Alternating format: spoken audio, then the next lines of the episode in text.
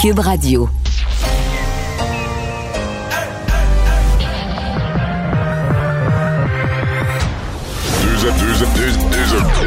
Deux animateurs cohérents, deux visions différentes. Une seule émission, pas comme les autres. Mario Dumont et Vincent Dessureau. Cube, Cube Radio. Bonjour tout le monde, bienvenue. On passe les deux prochaines heures ensemble. On va vous résumer ce que la journée nous a apporté en actualité. Bonjour Vincent. Salut Mario. Et le président Trump, euh, il n'est pas une controverse près, mais là, c'est comme euh, il y avait la semaine passée un gros coup sur lui là, sur la question des militaires. Et là, c'est un autre gros coup, mais cette fois-ci sur la question de la COVID. Oui, j'aurai des audios, euh, des extraits à vous faire entendre de Donald Trump qui le mettent dans l'embarras très clairement aujourd'hui. Ouais, parce que il a... euh, Généralement, il est toujours capable de nier. euh, J'ai jamais dit ça, c'est tout des menteurs. Puis, mais là, quand il y a de l'audio, c'est étonnant. là, Quand il y a des enregistrements. Effectivement, il s'est confié à un journaliste qui est derrière un autre scandale qui a fait tomber un président. hein, derrière, en partie, les- le scandale du Watergate. Alors, est-ce qu'il va se reprendre avec le président Trump? Faudra voir, euh, parce qu'effectivement, on sait que Trump, euh, tard en février, là, disait encore que c'était euh, moins, à peu près la même gravité qu'une petite grippe. Et euh, ben, il faut croire que En, privé, c'est pas ce qu'il disait. Là. Ce n'était vraiment pas les mêmes propos. Et même jusqu'à la presque à la fin mars, il avait un discours où il disait qu'il diminuait l'importance de la maladie. Je vous fais entendre ça dans les prochaines minutes. Et tout de suite, on va rejoindre Paul Larocque pour discuter d'actualité. C'est moment de joindre Mario Dumont en direct dans son studio de Cube Radio. Salut Mario. Bonjour Paul. Alors, euh, bon, il y a plusieurs nouvelles euh, en développement. Euh, je t'entendais parler de- de- du président Trump, mais revenons chez nous. Euh, L'axe Legault-Ford, le, le duo de bleu, comme je les appelle. donc, euh, hein, on entendait ça un peu plus tôt aujourd'hui, mon, mon grand ami, my great friend, et puis bras dessus, bras dessous. Mario, est-ce que ça peut donner quelque chose, cet axe-là, pour... infléchir euh, Justin Trudeau, parce que les deux, autant Ford que Legault, euh, veulent de l'argent sonnant pour financer la santé. Ouais. Ben, c'est c'est cer- c'est certain que le Québec et l'Ontario qui joignent leur voix, puis euh, euh, François Legault n'est pas le premier premier ministre du Québec là, à découvrir ça, ou à se rendre compte de ça. Euh, c'est 60% de la population, là, plus de la moitié de la population du Canada, quand tu unis le Québec et l'Ontario, sans une force de frappe politique au Canada, c'est bien évident. Et M. Legault, bon, euh, c'est certain que c'est un peu son habileté. Hein? La partie nationaliste de son électorat doit pas euh, taper des mains tant que ça quand il voit bras dessus, bras dessous avec Doug Ford. Mais pour aller chercher autant de votes qu'il va en chercher dans les derniers sondages, François Legault, c'est une coalition large. là. Donc, il enlève des votes au Parti québécois en parlant de langue, en ayant un discours très nationaliste, ou des gens qui autrefois étaient péquistes, souverainistes, euh, adhèrent à, ce que François Legault a comme politique. Mais à l'autre bout du spectre, euh, chez les francophones, s'il reste, s'il reste moins de 10 des francophones qui sont pour le Parti libéral, ça veut dire qu'il y a des francophones qui sont quand même attachés au système canadien et qui votent à deux mains aussi pour François Legault. Donc, euh, c'est vraiment politiquement un spectre large. Et là, en, en collaborant avec le premier ministre d'une autre province, avec qui il semble avoir des affinités réelles, puis si on se reporte il y a un an ou deux, c'était comme moyennement Oui. bien vu. Là. Doug Ford était comme Ben, le- le, mal-aimé des premiers ministres, mais là, Doug Ford, ses sondages Mais Mario, ont, doublé. Là. Non, non, mais Mario, pour être franc, là, Doug Ford était un, soit la risée ou encore euh, considéré comme le diable. C'était Belzébuth en personne. Mais c'est plus le cas. euh, bien des gens ici au Québec, là. Ça a changé, c'est ça. là. Et lui, euh, sa gestion de, de la pandémie aussi lui a, lui a permis, là, parce que sa cote de popularité est montée en flèche, Mario. Euh, celle celle de, de M. Legault est, est restée mais dans le cas de, de Ford, ça a été comme une sorte de, euh, de résurrection. Mais je te parlais de la- de l'amitié, puis au fond, du, du rôle qu'il joue en pleine pandémie. là, bon, euh, autant Ford qui, qui serre la vis dans, dans- dans sa province, d'ailleurs, euh, autant euh, François Legault qui répète à la population du Québec respecter les normes. Mario, bon, faites ce que je dis, pas ce que je fais. Ils ont été pris un peu en, en flagrant délit, j'allais dire. Ouais. C'est une image qui, c'est pas de la petite bière, là. N'empêche, écoute, ils étaient à la limite, enfin, carrément, ils respectaient pas les normes, là. Normalement, il y aurait eu. Ouais, ben, à un certain euh, moment, ils étaient, eux. euh, disons, à 1 mètre et 9 dixièmes, là. Mais quand ils ont porté le toast, là, ils étaient plus. euh, ils- on pouvait même plus arrondir à 2 mètres, là. À ce, ce moment-là, il y a eu une espèce de, de- de rapprochement.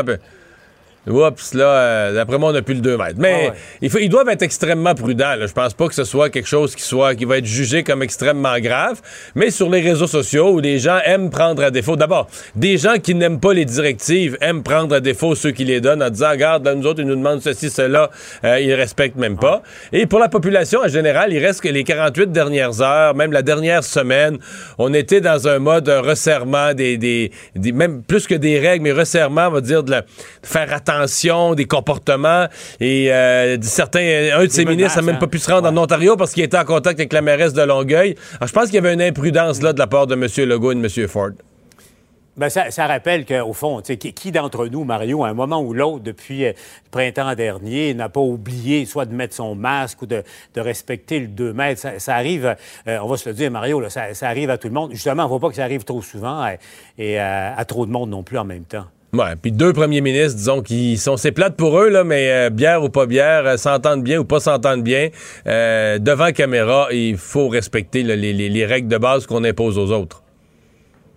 Euh, Mario, euh, on le disait hier, on s'en parlait, toi, et moi, l'histoire de l'exemple, euh, la conférence de presse du côté de, Longueuil. Là, ça a des répercussions, parce que euh, on apprend, Mario, que la CAQ devait tenir un caucus de deux jours à l'Assemblée nationale, donc un caucus prêt parce que la, session reprend la semaine prochaine, préparer la, rentrée. Et là, ils sont obligés de revoir leur plan, parce que, bon, évidemment, il y a, quelques ministres et un député en isolement, mais aussi, la réalité, c'est que Québec est, en, en code jaune, puis Montréal sur le bord de l'être également.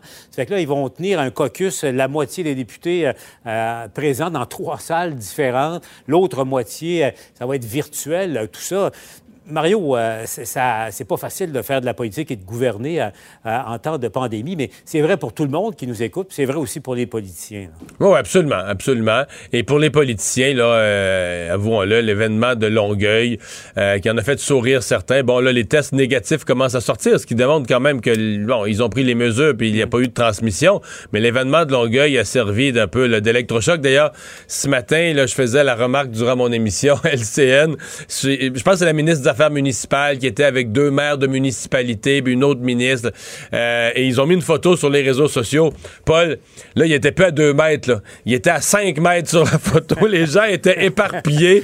Donc là, on se disait, ouais, eux, ça, c'est des gens qui. Ils disent, avant de mettre cette photo-là sur les réseaux sociaux, là, on est traumatisé par l'événement de Longueuil, puis on va être certain qu'il n'y a pas de confusion.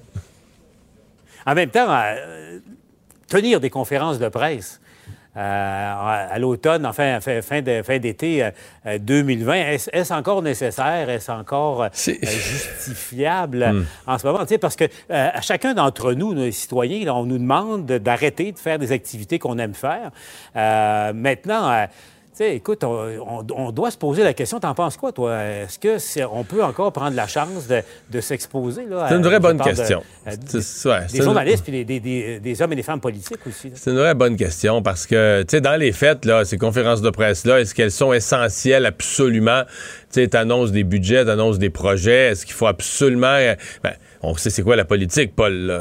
T'en couvres depuis assez d'années. Tout- quand il y a une bonne nouvelle, là, tout le monde veut être sa photo. là, le ministre des Transports, Oui. parce que c'est un dossier de transport, mais la ministre de la Métropole a dit Hey, hey, moi, je veux montrer que je fais mon travail pour la région de la Métropole, je vais être dans la photo. Tout le monde veut être à la conférence de presse. puis là. Mario, Mario, Mario, plus que ça, là, pourquoi l'annoncer juste une fois? Écoute, après ça, on dé- il découpe ça, puis Ben oui. la même nouvelle, la même annonce, c'était bon pour euh, deux, trois, quatre fois, des fois. C'est l'essence même de la politique. Ça étant dit, bon, mais qu'on pourrait, on dit pourrait en faire moins. On pourrait mettre la pédale douce là-dessus. Mais ça étant dit, on dit en même temps au monde économique, aux entreprises, il faut que vous fonctionniez. Ce, même gouvernement-là dit à l'entreprise privée, euh, avec des mesures de distanciation, en faisant attention, en portant le masque, mais on dit aux entreprises, il faut que vous continuiez à, à faire vos ventes, à faire votre travail, à faire marcher l'économie. Alors le gouvernement est pris, faut qu'il donne l'exemple sur les mesures euh, sanitaires, mais il faut aussi un peu qu'il donne l'exemple sur dans le respect des mesures sanitaires, on essaie de fonctionner normalement parce qu'on veut être à la tête d'un gouvernement où les écoles opèrent, où les entreprises opèrent, où l'économie roule. Et c'est ça le, le double message du gouvernement. Il doit donner le bon exemple sur les deux fronts. Parce que si le gouvernement se paralyse, le message qu'il envoie à la société, aux entreprises, au monde économique, c'est c'est pas de se mettre en action eux pour faire marcher l'économie. Donc le gouvernement doit montrer faut être fonctionnel, mais dans le respect des règles sanitaires. Puis là, ben, tu marches sur un fil de fer tout le temps, surtout quand tu es sous surveillance comme un gouvernement. Là. Et, surtout quand tu es en pleine pandémie, et là, bon, quatre régions déjà euh, en cas de jaune. Et là, Mario, tu as vu là, Mylène Drouin et j'avais Richard Massé il y a quelques minutes, le numéro 2 de la santé publique, qui euh, semble confirmer également que Montréal est à un cheveu. on nous prépare, hein. peut-être au train c'est ça, pour, pour tomber à, l'autre couleur jaune. Puis après ça, ben, les conséquences arrivent euh, hmm. orange. On est vraiment sur un fil de fer, Mario. Hein? Ouais, oui, parce qu'en même temps, les nombres de cas sont. Là, c'est stabilisé cette semaine. Ça semble pas partir en montant. Euh, donc, c'est comme stabilisé, un peu plus haut que c'était la semaine passée puis il y a deux semaines, mais c'est pas si pire. Le nombre d'hospitalisations était resté bas. ce matin, il y en a quelques-unes de plus, mais c'est pas le débordement dans les hôpitaux. Donc, c'est plus qu'on on regarde dans les autres provinces on regarde dans les autres pays d'Europe comparables à nous, on a toute une, on a des foyers de personnages et des écoles, toutes sortes de lieux. Donc, on a toutes sortes de signaux d'alarme qui nous disent attention, on dirait qu'une deuxième vague s'en vient. Mais en même temps, on n'est pas dans, présentement, on n'est pas face à un tsunami. On a un peu plus de cas, ça semble encore gérable. Donc, c'est. Euh, est-ce qu'on pourrait encore. Est-ce qu'il est trop tard, par exemple, pour rêver que les appels du maire de Sherbrooke, du maire Labaume à Québec soient entendus et que le nombre de corps parte à la baisse, que les gens se, disciplinent vraiment, euh, que le code de couleur, ça marche, que dans chacune des régions, les gens resserrent leur comportement et que le nombre de cas baisse. Puis, moi, je j'ai pas comme abandonné, je suis peut-être trop optimiste, j'ai pas abandonné l'idée qu'on n'ait pas une vraie deuxième vague, qu'on se comporte bien puis qu'on qu'on navigue avec des cas, mais pas rien qui s'appelle une vague. Moi, je pense que c'est encore permis d'espérer ça. Alors, euh, quand même, euh, on va se croiser les doigts. Hein. Euh, Mario, bon, je sais que tu en as parlé et tu en parles souvent de, de Montréal, de, de l'état de la ville de Montréal, de la situation du, du climat et de l'insatisfaction à, Montréal. Mario, on va aller retrouver Yves Poirier tout de suite parce qu'évidemment, ça tourne toujours autour du même problème de, de circulation, des, des, pistes cyclables qui se multiplient, les travaux, Yves, qui embêtent les automobilistes et la circulation. autre exemple bien concret autour de toi, Yves. Oui, si vous voulez venir tester vos réflexes au volant, venez donc sur Rachel où on se trouve cet après-midi à la hauteur de Hogan. Paul, écoute, écoute c'est effrayant ce qui se passe ici. Là, c'est la confusion la plus totale en raison de l'absence de signalisation. Ça, Paul, c'est la voie en passant pour aller vers l'est. Celle-ci, c'est la voie pour aller vers l'ouest. Mais cette piste ici, là, temporaire, c'est une piste cyclable. Mais les gens savent pas où aller, donc font des face à presque des face à face, d'autres roulent à sens contraire. Je me suis même improvisé signaleur routier tantôt. Voici ce que ça donne. Mauvaise direction. Mauvaise direction.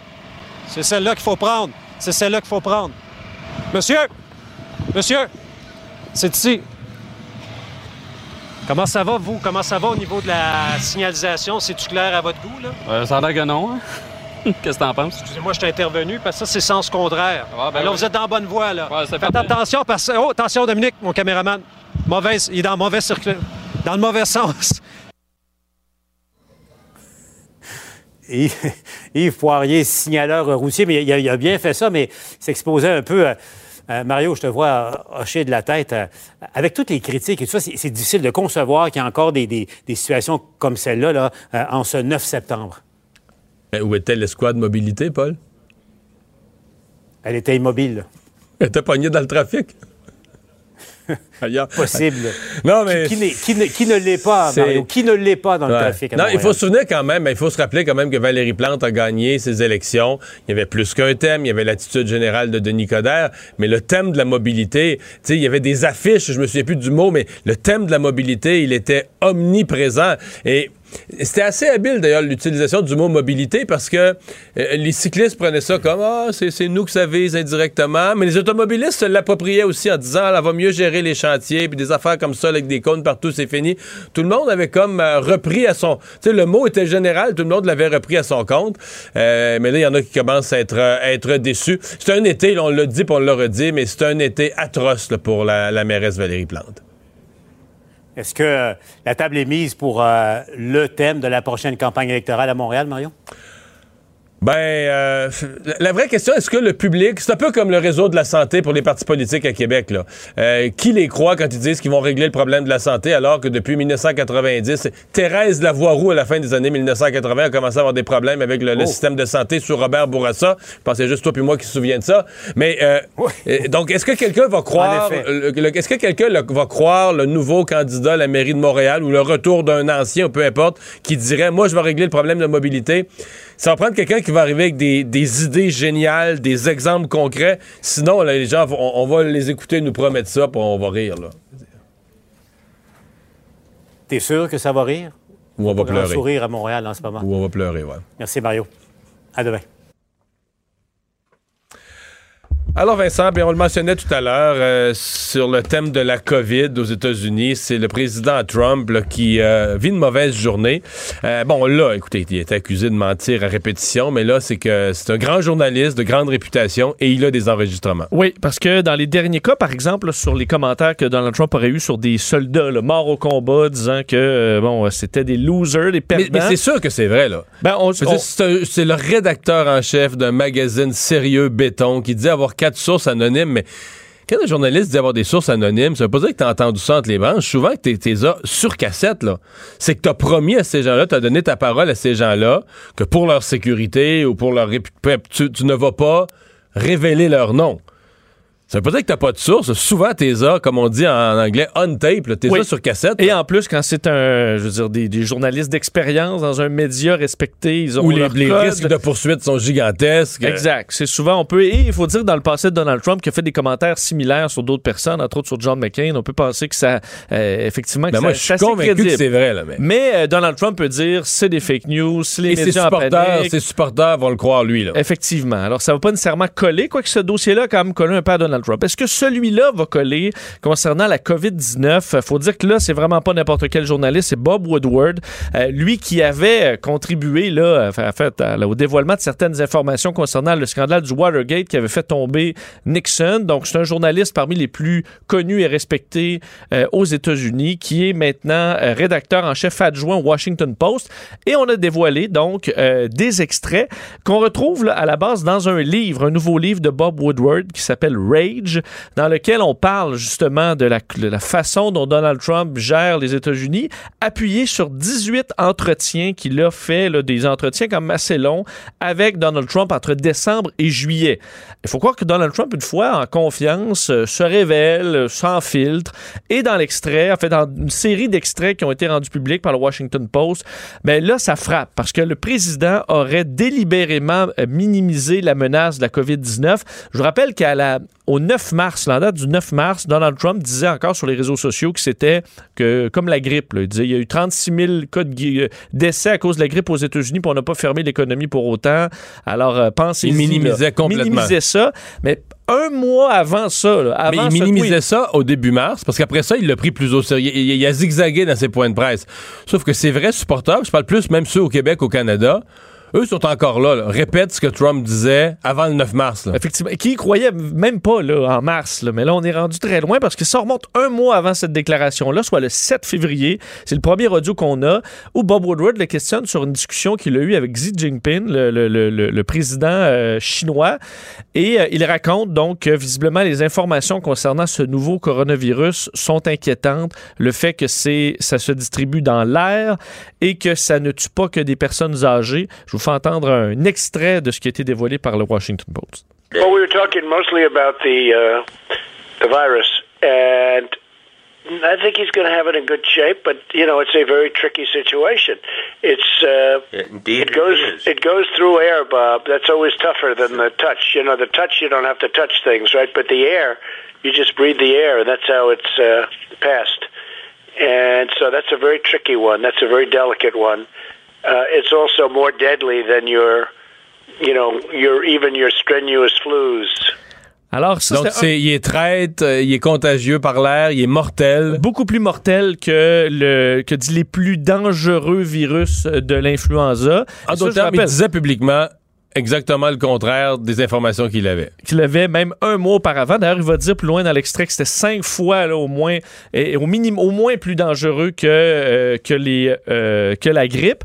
Et là, dans l'autre extrait, là, on, on se, on se reporte dans le temps le 19 mars. là. Donc là, on avait commencé, nous, on, est, on était en. Le, comment le confinement commençait. Là, Le on début, était dans là. un autre monde, là, rendu au, au mois de mars. Et là, Donald Trump, dans cet extrait-là, parle des dangers, effectivement, même chez les jeunes, et sur le fait qu'il minimise volontairement euh, le- le- la dangerosité de la situation aux États-Unis. On peut l'écouter. Now it's turning out it's not just old people, Bob. Just today and, and yesterday, some startling facts came out. It's not just old, older Yeah, young exactly. people, to plenty of young people. You went through a pivot on this to, oh my God, the gravity is uh, almost inexplicable and unexplainable. Well, I think Bob really, to be honest with you, Sure, I want you to. I be. wanted to.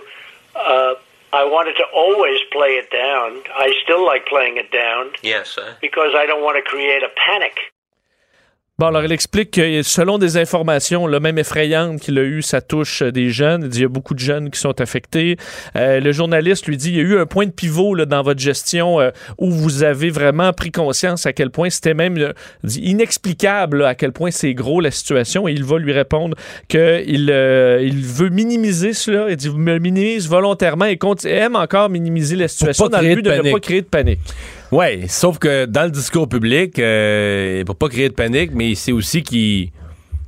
C'était supposément pour aider l'économie, là. Parce qu'il y, a- eu plusieurs discours là-dessus, mais il y a un moment donné, c'est des républicains euh, radicaux qui disaient euh, il faut minimiser le virus. Puis là, maintenant, on sait qu'ils eux autres savaient que c'était grave, donc minimisaient pour, au nom de l'économie. Puis je suis le dernier gars qui va trouver ça pas important l'économie, mais c'est juste que c'est un échec. Pour moi, c'est que c'est un échec sur toute la ligne. L'économie américaine a été aussi durement frappée que les autres. C'est parce qu'en rassurant trop la population, tu les empêches de commettre, de faire les gestes pour arrêter la pandémie. Là.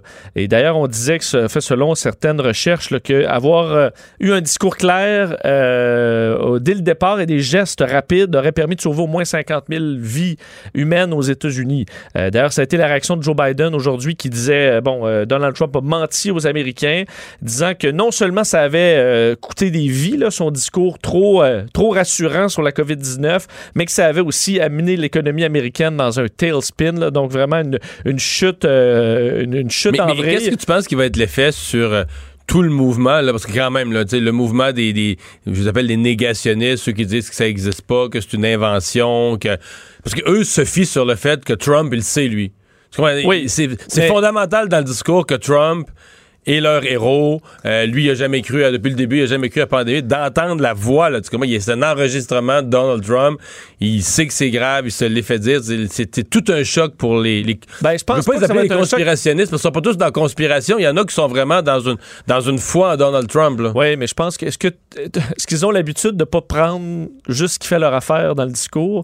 Je pense que oui, là. Je pense qu'ils vont juste passer par-dessus ça en disant ah, il devait avoir une raison derrière ça euh, qu'on comprend pas. Là. Ouais, une explication. Parce que d'ailleurs, son installation, le fait que les, euh, la Maison-Blanche pousse, je lisais ça aujourd'hui, le pousse la 5G, entre autres, partout à travers les États-Unis, mais certains disent Ah, OK, mais c'est parce que Trump veut affaiblir notre système immunitaire, ce que, le- ce que ferait la 5G selon les conspirationnistes, dans le but de nous immuniser plus rapidement à la COVID-19. Fait qu'il y a toujours une explication. toujours, Oh, est-ce qu'on- il y a on toujours gagne- quelque chose. On gagne jamais. ouais. Alors, est-ce que ça va ébranler sa base qui croit déjà pas au virus, le fait que Trump y ait cru Mais et moi, je pense que ça va secouer certains. Mais en tout cas, c'est, c'est le- c'est un des gros dossiers aux États-Unis euh, aujourd'hui. D'ailleurs, sa, sa, sa responsable des communications à la Maison-Blanche tantôt disait à une, à une question des journalistes, il dit il a, il a jamais, le président n'a jamais minimisé la situation.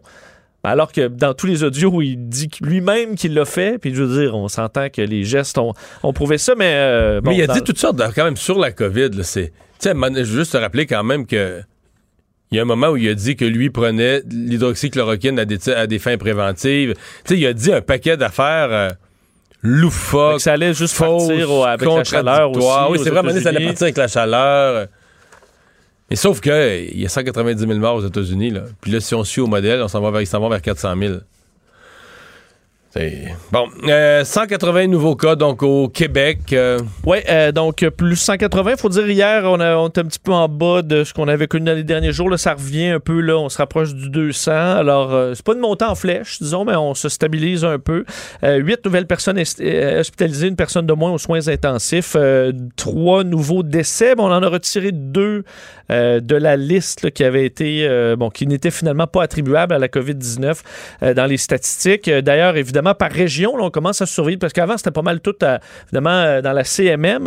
Et là, on commence à surveiller un peu ailleurs. là. Alors, entre autres, capitale nationale. faut dire, aujourd'hui, c'est Montréal à 54 nouveaux cas, mais Québec à 44 nouveaux cas. Alors, on n'est pas très loin. L'Outaouais, euh, 17. Laval, euh, 7 nouveaux cas. Alors, c'est la situation euh, présentement. Et on surveille toujours, Mario, euh, la France, parce qu'aujourd'hui, c'est 8500 nouveaux cas. Euh, donc, euh, c'est encore une fois une importante hausse par rapport à la semaine dernière. On avait atteint presque 9000 cas la semaine dernière. C'était le vendredi, alors que c'est la journée dans la semaine où il y a en général où on comptabilise le plus de cas. Mais là, on est mercredi et on est déjà à presque 8600 cas. Euh, 71 nouvelles personnes en réanimation. Euh, c'est, l'équivalent des soins intensifs chez, euh, les Français. Donc, euh, le taux de positivité qui est stable à 5,2% ce qui est en hausse, pas euh, au quotidien par rapport à hier, mais depuis quelques semaines, c'est quand même une hausse constante. 30 personnes sont décédées depuis mardi. Alors, le bilan en France, c'est 30 794 morts. Culture et société.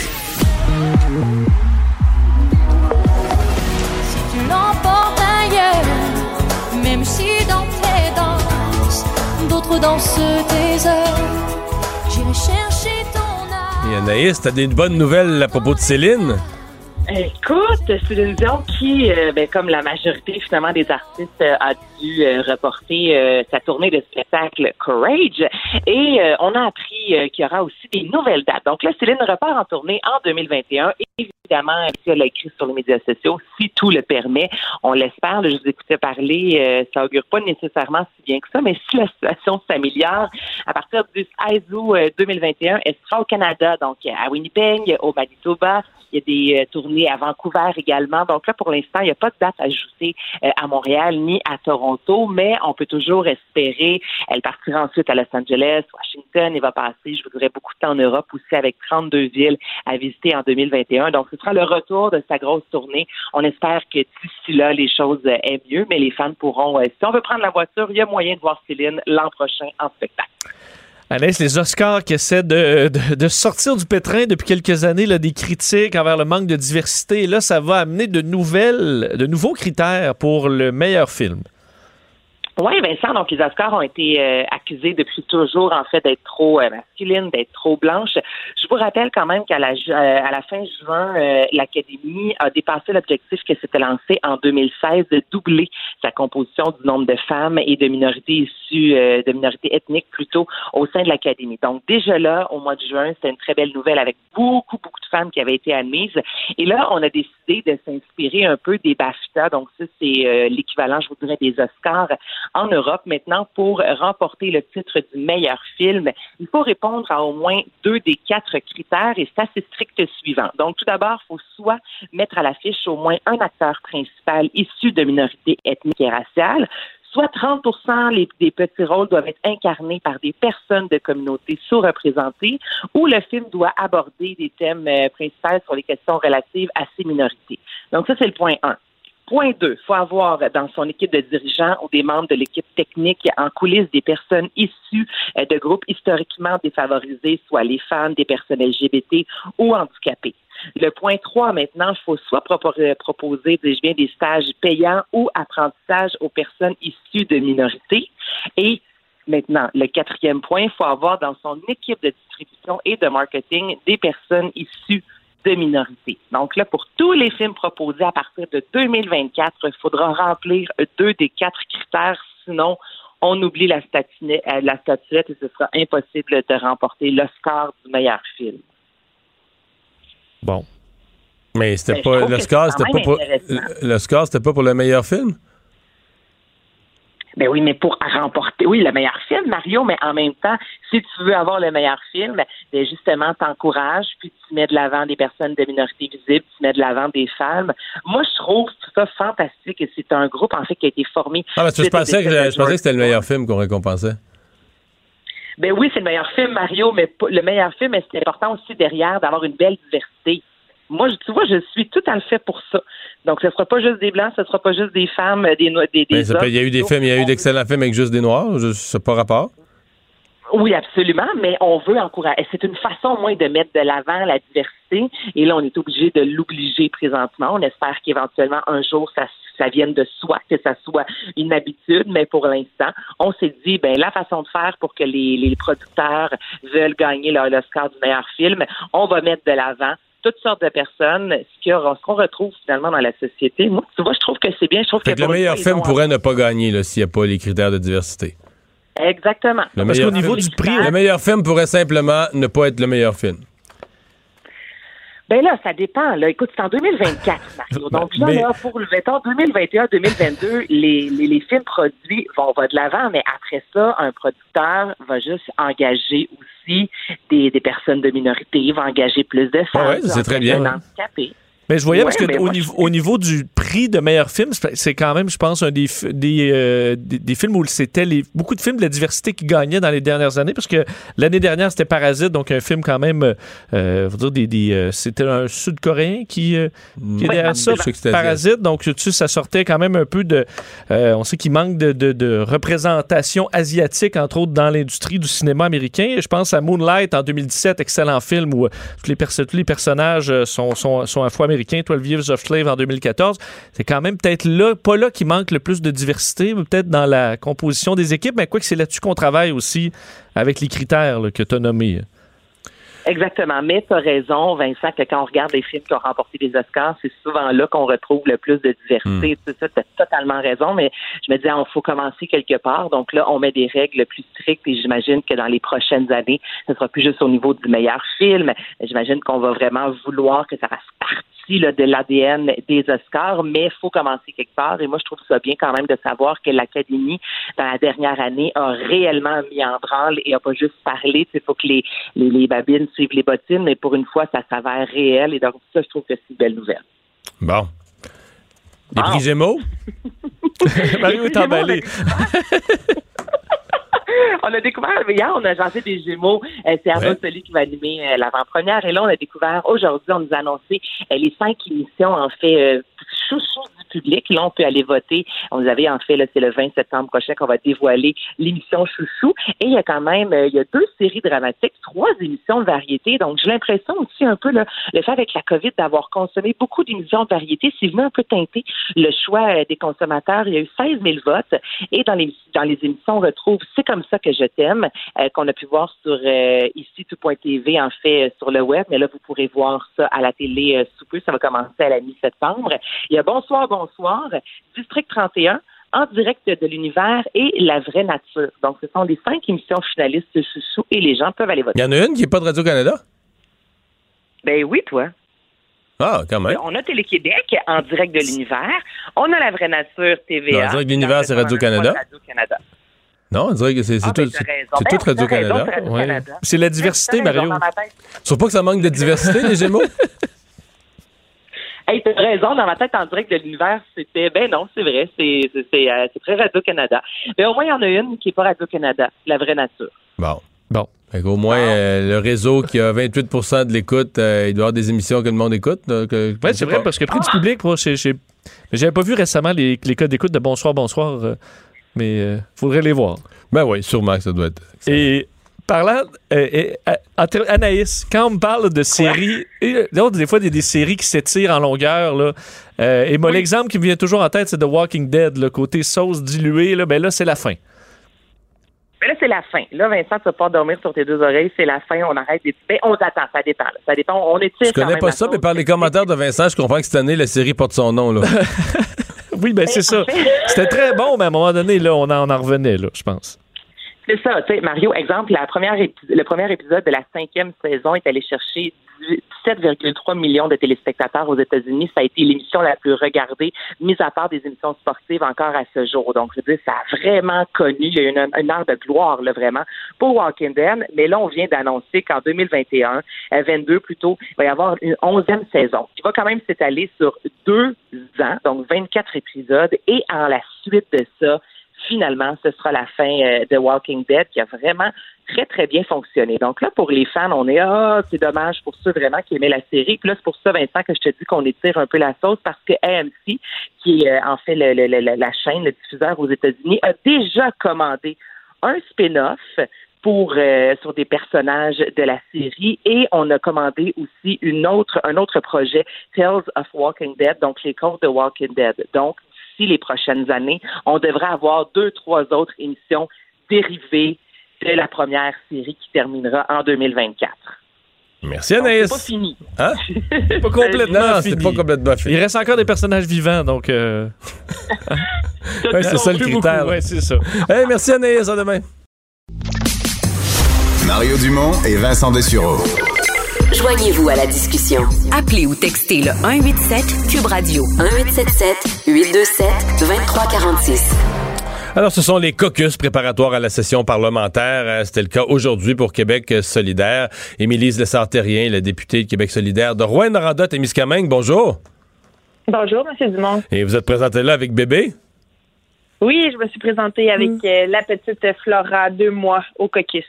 Bon, faites-nous le portrait parce que là, j'ai vu des médias qui titraient un bébé boom de Québec solidaire. Euh, vous, c'est dans vos bras. Euh, Il y a deux autres cas que ça s'en vient, là. hein? Oui, absolument. Catherine, qui devrait mettre au monde d'une journée à l'autre. Ça, va être encore dans quelques semaines, le plus vers la fin du mois d'octobre. Ça, vous en étiez un peu plus tard euh, à, l'automne. Euh, Et ça vous a amené, euh, bon, on parlera tout à l'heure d'au- d'autres sujets qui ont été abordés, mais ça vous a quand même amené sur ce terrain de questionner l'Assemblée nationale, si on veut une variété d'élus, incluant des femmes, incluant des femmes de tous âges. Ben, ça peut venir avec des bébés, là. Oui, absolument. Donc, euh, si on veut avoir une Assemblée euh, nationale qui est représentative de la population, il faut s'attendre à avoir euh, des jeunes parents qui viennent siéger à l'Assemblée nationale. Quand on a des élus qui viennent de toutes les régions du Québec, qui doivent euh, se déplacer en avion, entre autres, pour venir siéger, ben ça, ça peut impliquer aussi des, euh, de- des mesures de conciliation euh, familiale qui doivent être importantes. Et là, c'est mon cas. c'est cette année, dans le fond, avec avec la petite qui va m'accompagner là pour pour les prochains mois à Québec. Mhm. Ouais, parce que là, vous, le- on est à l'étape de l'allaitement, donc il faut que bébé suive la, la députée, là. Oui, exact. Donc moi, je suis une maman qui allait exclusivement. Donc euh, euh, c'est un lien que j'aime bien avoir euh, avec euh, avec ma petite. C'est ce que j'ai fait avec la première. À l'époque, c'était dans les conseils municipaux. Quand j'ai été élue, elle avait passé un an, donc c'était plus facile. J'étais plus mobile, disons, en solo. Mais là, avec la deuxième, là, on est au, en plein cœur de l'aventure. Donc elle va me elle va me suivre pour les prochains mois. Est-ce que euh, est-ce que vous sentez l'Assemblée nationale ouverte, prête? Puis là, je vous pose la question en vous disant que moi, euh, j'étais chef de parti quand une de mes députées avait amené le débat avec euh, Sylvie Roy, qui est décédée aujourd'hui, avait amené le débat avec quand même pas mal de, de- détermination. et bon, on avait eu un bébé, je ne sais plus de l'année, 2004, quelque chose comme ça. Et bon, on avait vécu là toute une série de, de- de complications. Devait l'amener, elle aussi, là, devait l'amener de temps en temps à l'Assemblée nationale. Est-ce que 15 ans plus tard, un peu plus de 15 ans plus tard, on a évolué? Ben, je pense que on a évolué. Euh, les, euh, quand on a amorcé la discussion dans les derniers mois, on s'est assis avec euh, le président de l'Assemblée nationale, le secrétaire général. On sent que, que, que, que les gens sont prêts à ce que le, le Parlement se modernise à ce niveau-là. On a vu la Chambre des communes qui le fait quand même dans dans, les, euh, dans la dernière décennie aussi, où il y a plusieurs femmes qui se sont présentées avec des jeunes enfants, dont, euh, dont la députée euh, euh, de- du ONPD en Abitibi-Témiscamingue, qui était là dans les Mhm. deux derniers mandats, Christine Moore, qui, moi, a été mon modèle de femme, de jeune maman qui, euh, qui a su... Ouais, parce que vous êtes dans le même comté, là. Oui, oui, c'est ça. Donc, euh, euh, moi, j'avais parlé avec Christine au moment de, de au- pendant que j'avais la réflexion que je me présente en politique? Euh, puis si elle n'avait pas été là pour me rassurer puis pour me montrer que ça a été possible d'allaiter un bébé ou d'avoir son bébé en porte-bébé dans, le, dans la chambre des communes, ben, je ne sais pas si j'aurais fait le move. Là, maintenant, ben là, c'est à mon tour de, de battre la traîne, comme on dit, au niveau, euh, au niveau québécois. Donc, si ça peut encourager d'autres femmes à se lancer en politique, moi, je le souhaite ardemment. Si on veut avoir une institution qui est représentative euh, de la population du Québec, ben, il faut faire de la place à ces gens-là, à ces jeunes parents-là, euh, dans ce dans ce haut lieu euh, de décision. là. C'est très important. Ouais. Parce qu'il y a 60 ans, la question se posait pas. là. Les députés, c'était des hommes euh, presque tous de 50 ans et plus. Il y avait vraiment beaucoup plus homogène. Tout à coup est arrivé Mme Kirkland Casgrain, ensuite Lise Bacon, etc. Et pendant plusieurs années, on disait les femmes ont fait leur entrée à l'Ass- à l'Assemblée nationale, mais il y en avait pendant quoi plus qu'une décennie, il y en avait une à la fois. Il y en a une, puis après ça une autre, mais toujours juste une à la fois. Et quand même jusqu'en 76, là, avant qu'on ait. Fait que là, le, le- le- c'est plus la même assemblée, c'est un, un autre monde, hein? Oui, absolument. C'est euh, c'est une très bonne chose que le, Oui, l'Assemblée oui, oui. puisse se moderniser comme ça parce que les jeunes les jeunes députés n'ont pas nécessairement les mêmes euh, préoccupations que, que les, les, les, députés qui sont plus âgés, qui sont plus au stade de la pré-retraite. Les, les, les, priorités dans la vie sont pas les mêmes. Donc, c'est important qu'on puisse avoir cette diversité-là d'opinions et de, de priorités pour faire euh, cheminer, pour faire cheminer, cheminer le Québec, tu sais, finalement. Hmm. Euh, donc voilà. Dans les dans les, les, sujets que vous avez abordés euh, dans votre caucus, je comprends qu'il a été question euh, de la façon dont on va gérer le dossier des gens qui doivent quitter leur travail là, pour euh, dû à la COVID, que ce soit des gens qui puis là on a eu on a une belle une belle panoplie d'exemples parce qu'il y a même des ministres, des ministres, députés, conseillers municipaux, toutes sortes de gens qui sont mis sur le carreau parce qu'ils étaient en contact avec la mairesse de Longueuil. ça vous a amené où? Ben en fait, euh, exactement, là, on voit que la, deuxième vague semble pointer à l'horizon, euh, des gens qui sont mis en isolement. Donc, nous, ce qu'on a euh, fait comme revendication aujourd'hui, c'est d'avoir un 10 jours de, de congé pour cause d'isolement ou pour prendre soin des enfants. Euh, avec la COVID, 10 jours de congé qui pourraient être payés parce que euh, la situation en ce moment est pas, est, pas évidente. Il y a des gens qui ont dû, euh, qui ont été mis à pied temporairement au printemps dernier, qui ont été mis dans des situations financières difficiles. Là, bon, l'économie a un peu repris, mais on est encore aux prises. Si ton enfant fait de la fièvre, ben, il peut pas aller à la garderie 48 heures après les derniers symptômes. Donc, ça, des fois, c'est des gens qui sont obligés de rester à la maison deux, trois, quatre jours. Euh, on, sait aussi le contexte qui n'est pas évident en ce moment avec euh, les, places en garderie. Dans le cas, on est obligé de payer une, une garderie 60 dollars par jour. On n'envoie même pas notre enfant, puis il faut se priver du travail. Ça peut devenir une charge financière extrêmement importante. Donc, nous, ce qu'on souhaite, c'est qu'en cas d'isolement ou en cas de, retrait à cause que les enfants euh, ont des symptômes ou, ils peuvent pas aller à la garderie, ben, qu'on puisse avoir un 10 jours euh, payé pour euh, alléger le, fardeau fiscal de nos familles. Ça, ça a été une de nos, ça a été notre sortie d'aujourd'hui. Ben, on vous souhaite euh, la meilleure des chances pour cette session avec euh, avec bébé. J'entends parce qu'évidemment, euh, j'ai connu plusieurs dans ma carrière politique, plusieurs députés de la région de la BTB. bon, la majorité prenait l'avion, certains faisaient ça en auto, restaient des fois, retournaient pas toutes les fins de semaine, restaient à Québec, mais c'est c'est loin la BTB là de, de Québec. Vous, est-ce que vous vous le faites en avion tout le temps avec bébé? Oui, je le fais en avion. Moi, j'habite à deux heures de route de l'aéroport. Ah oui, parce que vous, vous êtes dans le vous, vous venez du Témiscamingue et vous n'êtes pas à Rouen en plus, là. Non, c'est ça. Moi, je suis plus dans le sud de la région, donc au Témiscamingue, deux heures de route pour l'aéroport. C'est de ça, euh, un peu plus d'une heure et demie de vol jusqu'à Québec. Euh, pas d'auto, donc euh, rendu une fois, rendu sur place. Donc, c'est toute une organisation familiale, mais euh, j'ai du bon support. Mais les défis sont là, bref, pour, pour la prochaine session. Mais on est. Puis l'autre plus grande fille, elle reste au Témiscamingue? Euh, ben, va rester au Témiscamingue, mais va m'accompagner aussi parfois pour avoir le soutien, le soutien de papa dans les moments, les, les, moments plus, plus importants, plus, plus formels parfois.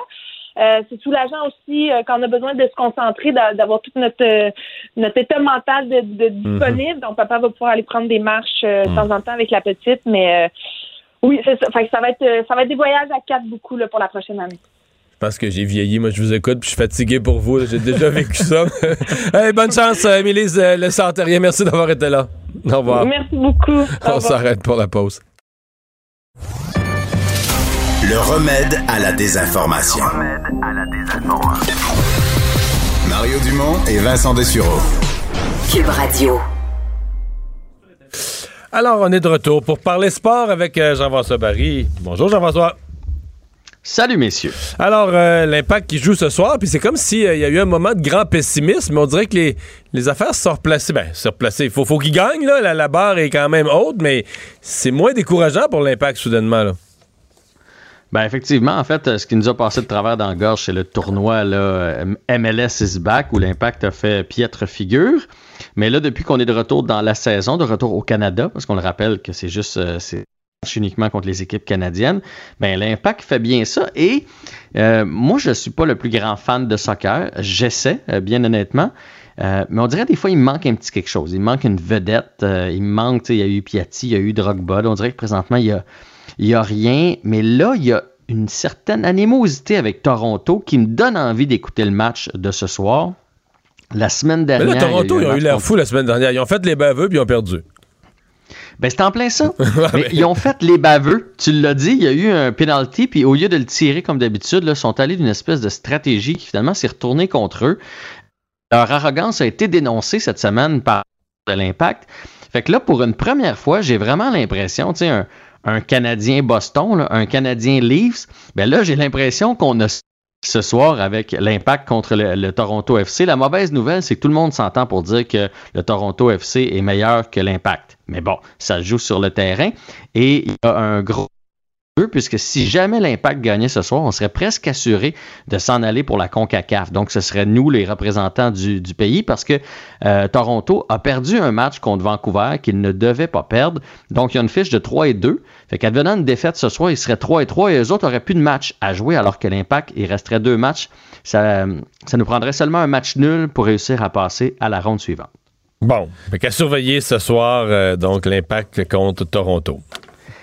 Oui, puis ça prouve, je, je sais pas pour vous autres, mais moi je trouve que, tu sais, des fois on se casse la tête, puis c'est le fun, là, que ce soit dans le hockey ou dans le soccer, de, de visiter toutes les équipes de la ligue, mais plus il y a de matchs à l'interne, tu sais, là c'est à cause de la COVID qu'on a fait ce calendrier-là, trois matchs contre Vancouver, trois matchs contre Toronto, parce que d'habitude, là, on jouerait contre contre Seattle, puis contre New York, puis un peu partout.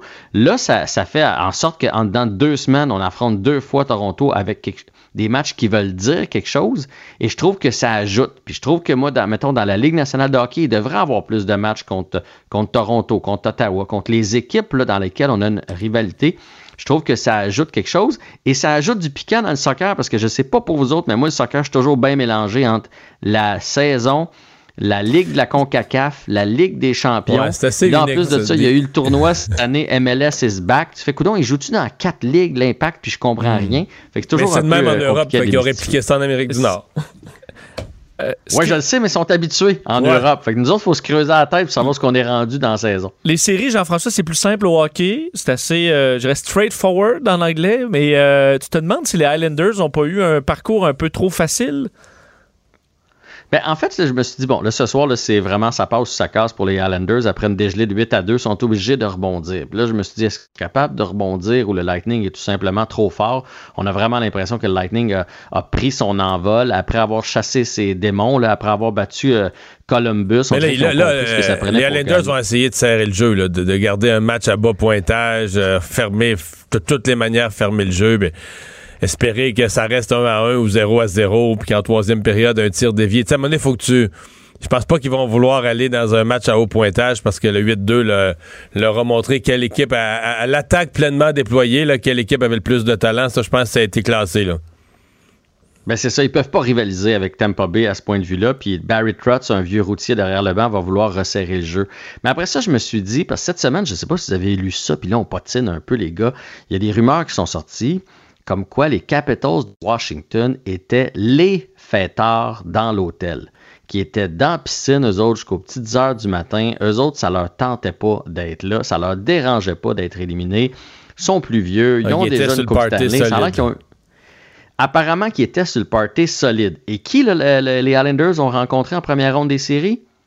Les Capitals de Washington. Je dis pas que les Islanders sont pas bons, là. Mais, OK, première série un peu facile. Deuxième série, Philadelphie, on va se le dire, ils, se sont cherchés tout au long. Il y a eu en plus de ça la blessure à Couturier. Je dis pas que les Islanders ne méritaient pas de, gagner, mais est-ce que les, les Islanders sont parmi les quatre meilleures équipes de la Ligue? Parce que présentement, il en reste quatre et j'ai l'impression que, que peut-être qu'ils ont eu un parcours un peu facile et que dans les quatre, c'est la moins bonne équipe et c'est peut-être pour ça qu'on va assister à une série rapide. Bon, on va en avoir une meilleure idée euh, ce soir.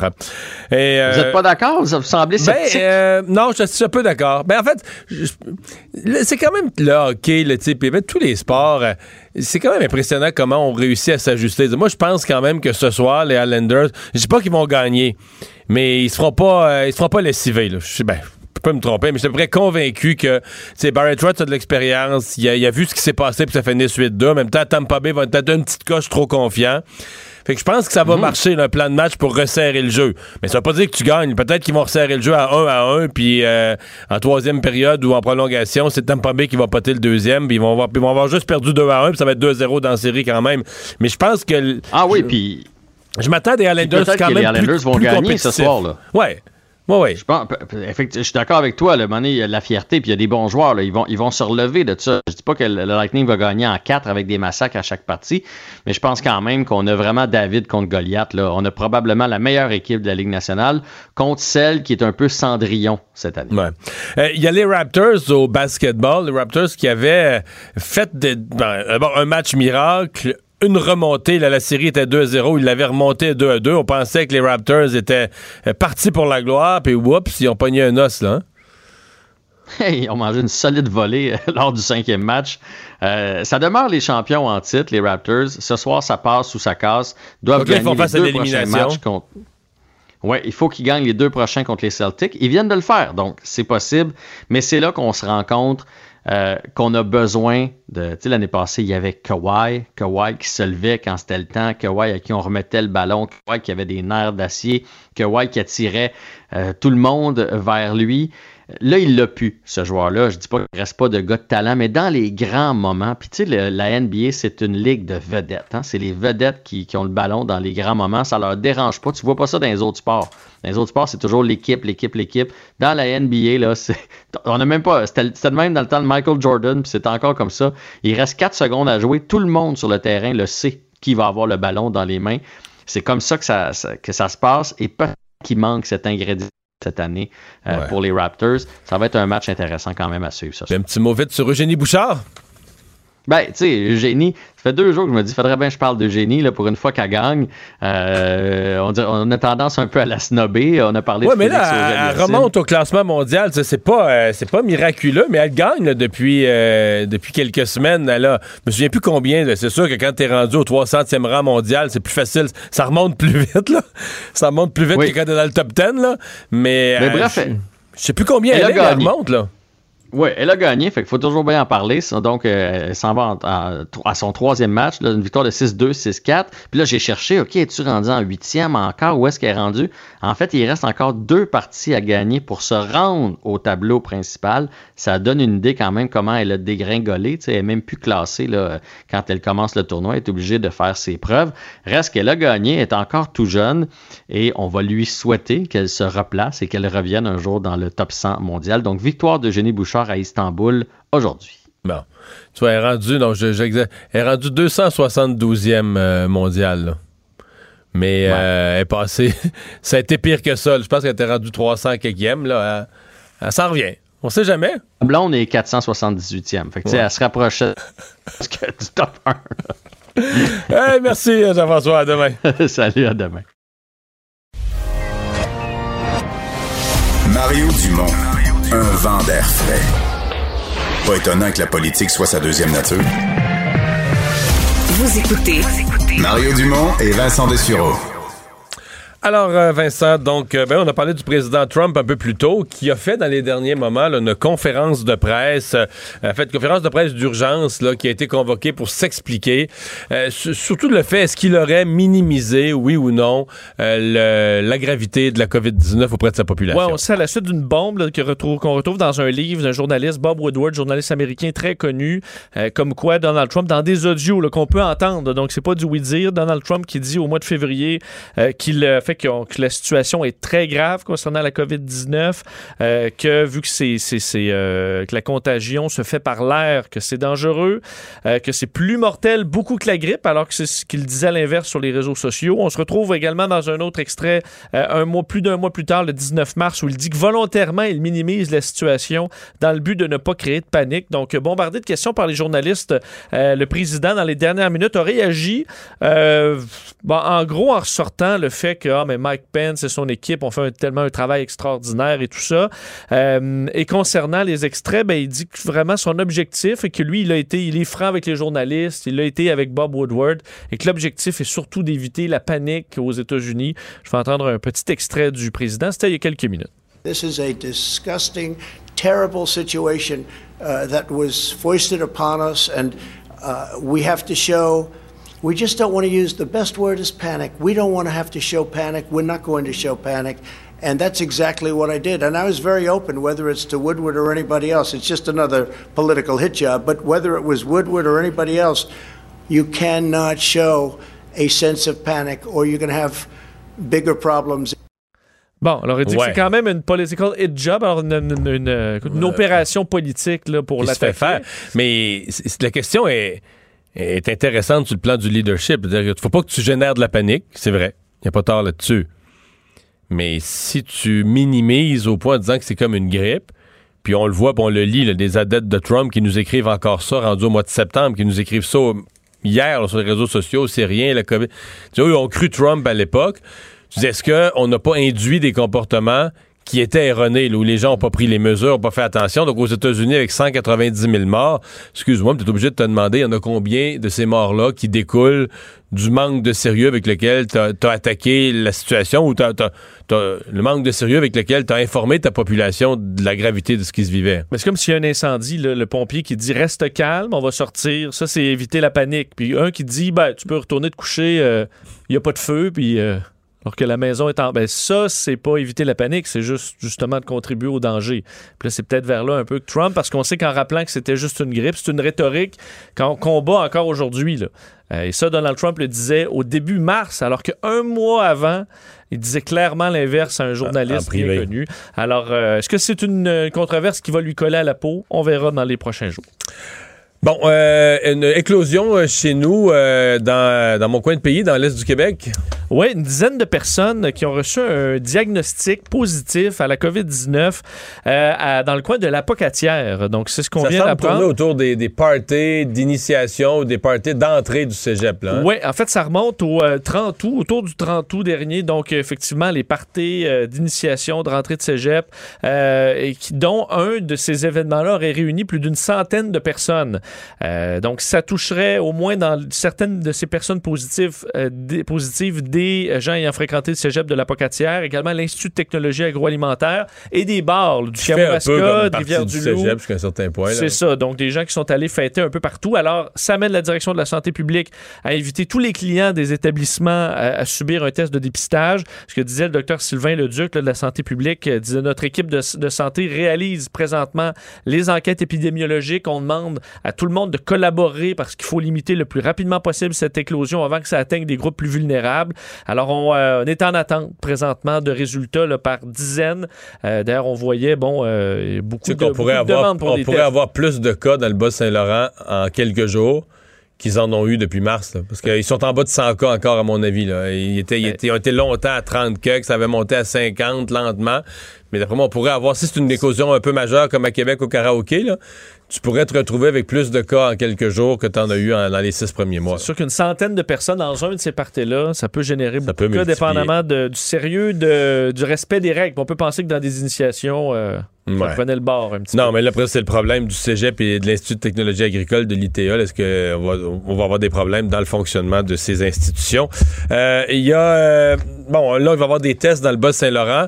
On va leur souhaiter que ça aille mieux parce que dans plusieurs régions, c'est infernal. D'ailleurs, quelqu'un me relatait qu'il y avait une clinique mobile à Saint-Lambert, sur la rive sud de Montréal. À midi, on renvoyait les gens chez eux. On n'avait plus de tests. OK, même pas. euh, Plus de tests. Plus de tests. Plus de tests. Ben, dans plusieurs régions, présentement, il y a des problématiques concernant euh, l'attente. On sait que là, dans la région de Québec, entre autres, euh, et là, on comprend ça par une, une augmentation de demande. En fait, je peux même dire explosion de demande. On s'est du jamais vu. Même dans le cas de, de- lorsqu'il y avait une éclosion dans un Costco de Québec, on avait vu là, des files d'attente impressionnantes. Ben, ça dépasse ça.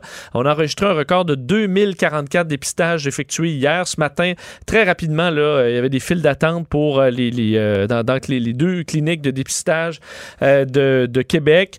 Euh, 44, on sait, nouveaux cas positifs révélés dans les 24 dernières heures.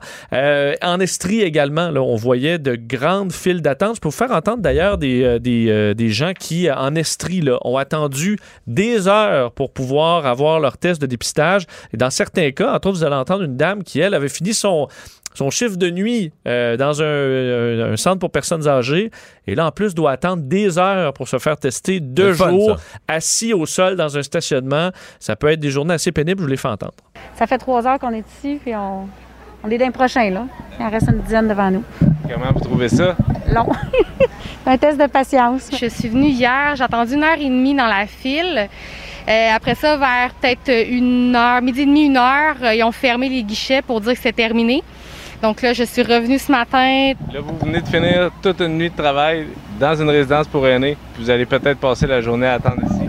Oui, puis je recommence ce soir euh, à travailler de nuit. À voir la quantité de monde, pour avoir que la file qui, qui, qui diminue pas puis qu'il il cesse d'augmenter, là, je trouve qu'une deuxième clinique, là, je pense que ce serait bien. là. Mais c'est dans notre ADN d'attendre au Québec. Attendre, attendre. Dès que c'est le gouvernement, on attend, on attend, on attend. Mais c'est particulièrement dégueulasse pour la dame. Tu travailles de nuit d'un CHSLD. Là, une- ou dans une résidence, pense qu'elle parlait de plus d'une Ouais, résidence pour euh, résident, peut-être une RPA, une résidence personne âgée. Euh, là, on probablement que c'est à son travail, on lui a dit, mais là, il faut tu te faire tester, on a une inquiétude, peu importe. Là, tu vas te faire tester deux jours, puis là, tu passes cinq heures à attendre pour un test. Puis tu t'en retournes travailler le soir, le soir. retournes travailler. Euh, donc, euh, on disait d'ailleurs qu'on allait probablement déménager dans un secteur plus, euh, donc plus facile à gérer des files d'attente dans, dans ce coin-là. Pour Québec, là, rapidement, pour revenir à Québec, je parlais des longues files d'attente, mais le maire Labombe, qui, on, qu'on avait entendu hier dans une vidéo, là, donc avec son style bien à lui, là, peut taper sur les doigts des, des gens de Québec en disant, OK, ben là, faut... lui-même disait qu'il avait relâché un peu, mais là, il faut se remettre à, des, à être plus strict au niveau des mesures. C'est adressé également aux médias ce matin, questionné encore là-dessus, le maire Labombe qui s'inquiète d'un reconfinement euh, à Québec. On peut l'entendre. Moi, ça m'inquiète ce qui se passe actuellement. Je vais être bien honnête avec vous. Là, les échos que j'ai un peu partout, là, j'aime pas ça. J'ai euh, j'ai des gens que je connais qui connaissent le domaine. Ça annonce pas bien ce qui s'en vient. Moi, je pense qu'on s'en va sur un deuxième pic résolument. Alors, c'est plate, là. Puis je pense que ça va être tough. Craignez-vous un reconfinement? Oui. Moi, je crains ça absolument. Des inquiétudes également dans la région de Montréal. Euh, On le disait plus tôt dans l'émission, mais du côté de la santé publique euh, à Montréal, on s'inquiète de passer de la zone Ouais, verte à la zone jaune. presque résigné, là. Ouais, que ça pourrait bien se faire d'ici la semaine prochaine en raison de bon de cas, de certaines éclosions, du dépendamment des endroits. Mais je vais vous faire entendre docteur Mylène Drouin euh, qui euh, ben, fait la remarque, c'est vraiment des petites éclosions qu'on retrouve dans des parties privées, là, pas mal plus que dans d'autres domaines, et qu'entre autres dans le milieu des, du travail, ben là, euh, on a peu de problèmes, mais que c'est vraiment à la maison que ça se passe. On peut écouter docteur Drouin. À Montréal, au niveau des milieux de travail, on est vraiment dans une baisse depuis plusieurs semaines du nombre d'éclosions en milieu de travail. Donc, c'est 20 éclosions actives actuellement qui sont euh, sous investigation et surveillance par nos équipes. Un seul service de garde avec une éclosion. C'est sûr que la rentrée scolaire nous a euh, apporté euh, son lot de, de cas sporadiques. Donc, euh, depuis la rentrée scolaire, on a enquêté 69 cas dans 64 écoles différentes avec deux petites éclosions bien délimitées euh, et pour lesquelles la transmission est bien contrôlée. Mais là, les parents n'ont pas de fun. là. J'ai j'ai des euh, témoignages là, que je vois passer. Quand il y a un cas dans une école, dans une classe, par exemple, un enfant, là, on, ferme la classe. Souvent, on renvoie chaque les enfants pour 14 jours chez eux. Le ministre de l'Éducation a promis, OK, on s'en va en enseignement à distance. Le prof faut continuer à suivre son groupe, mais à distance. Au niveau éducation, ça peut être inégal. Peut-être des endroits que c'est plus dur à mettre en place. Ça semble quand même pas pire. Ce qui semble le plus compliqué, c'est que là, on demande quand même que l'enfant, on dit aux parents, là, parce que ça, ça semble vraiment bien efficace, qu'on rapidement, on informe les parents, il n'y a pas de cachette, on informe les parents, dans, la classe de votre enfant, il y a un enfant qui a été testé positif, etc. Mais là, on dit aux autres enfants, il faudra aller se faire tester. Là, les parents ont Bambin qui arrive à la maison, puis là, il faudrait qu'ils se fassent tester, puis les parents aussi, parce qu'ils vivent dans la même maison que l'enfant, puis tout ça. Et ils savent pas où, là. C'est le plus gros problème qu'ils ont, c'est qu'ils savent plus où aller, combien d'heures attendre, quel des parents manque du travail, combi- combien de temps tu vas passer, où tu trouves une clinique pour te faire tester. Euh, ils se mettent au téléphone, ils appellent, ils attendent, ils vont à une place. Comme des gens disaient tantôt là, dans le Vox Pop que tu nous as fait entendre, des fois les gens attendent deux heures, puis là, ils se font dire, ah ben là, il est cinq heures, on ferme. Ça revenait demain. Comme au bar. Cinq heures, on ferme. Ça va être très frustrant. Là, t'es là. renvoyé chez vous, puis t'as pas de priorité pour le lendemain. Ou certains endroits, je pense qu'ils donnent un coupon, là.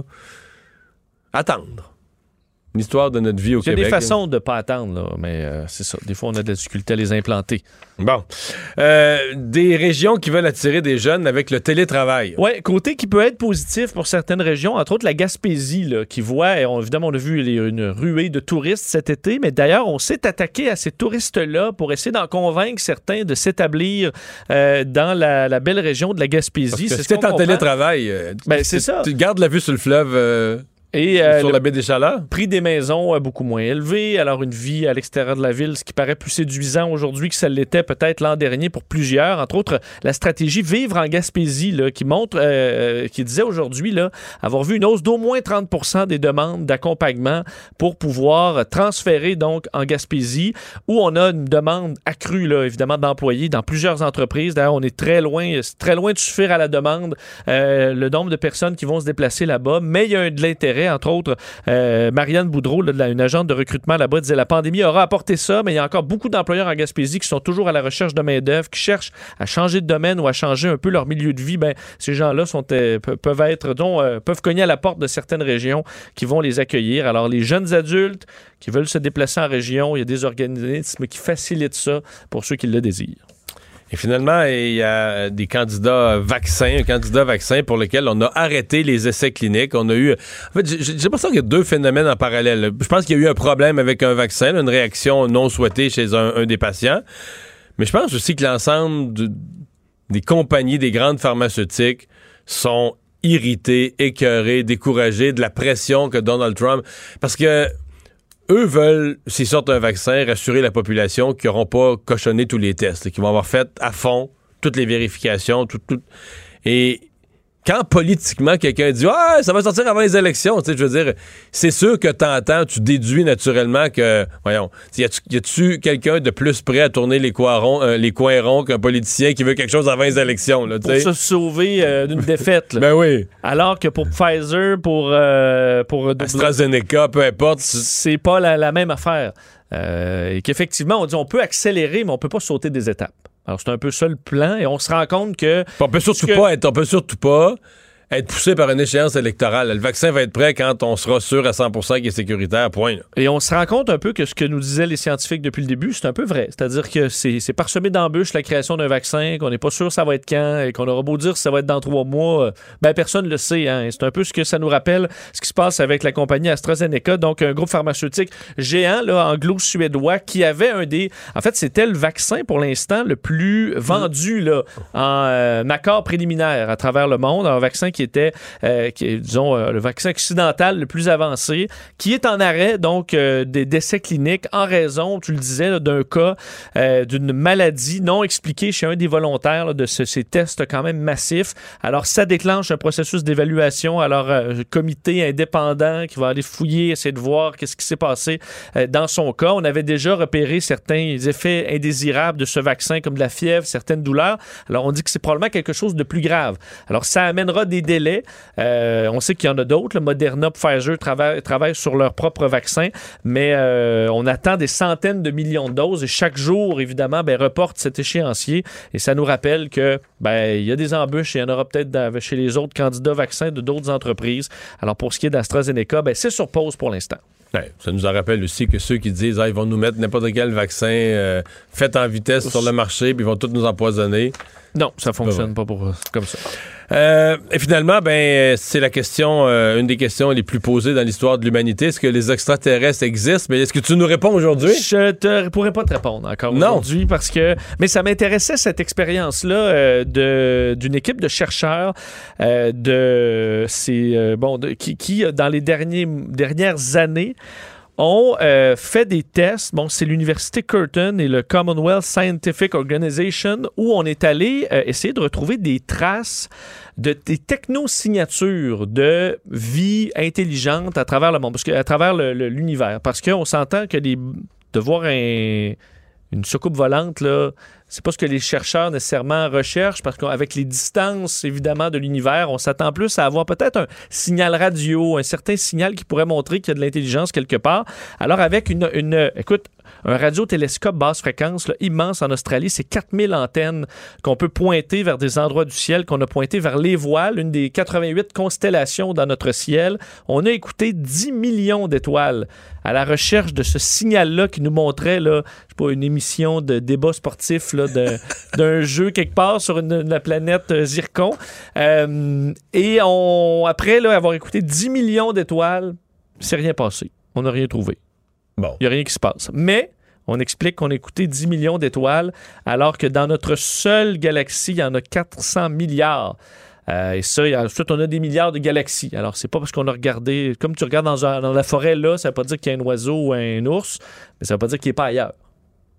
Bon. Mais j'ai pas la réponse pour toi aujourd'hui. Bien déçu, par contre. Merci, Vincent.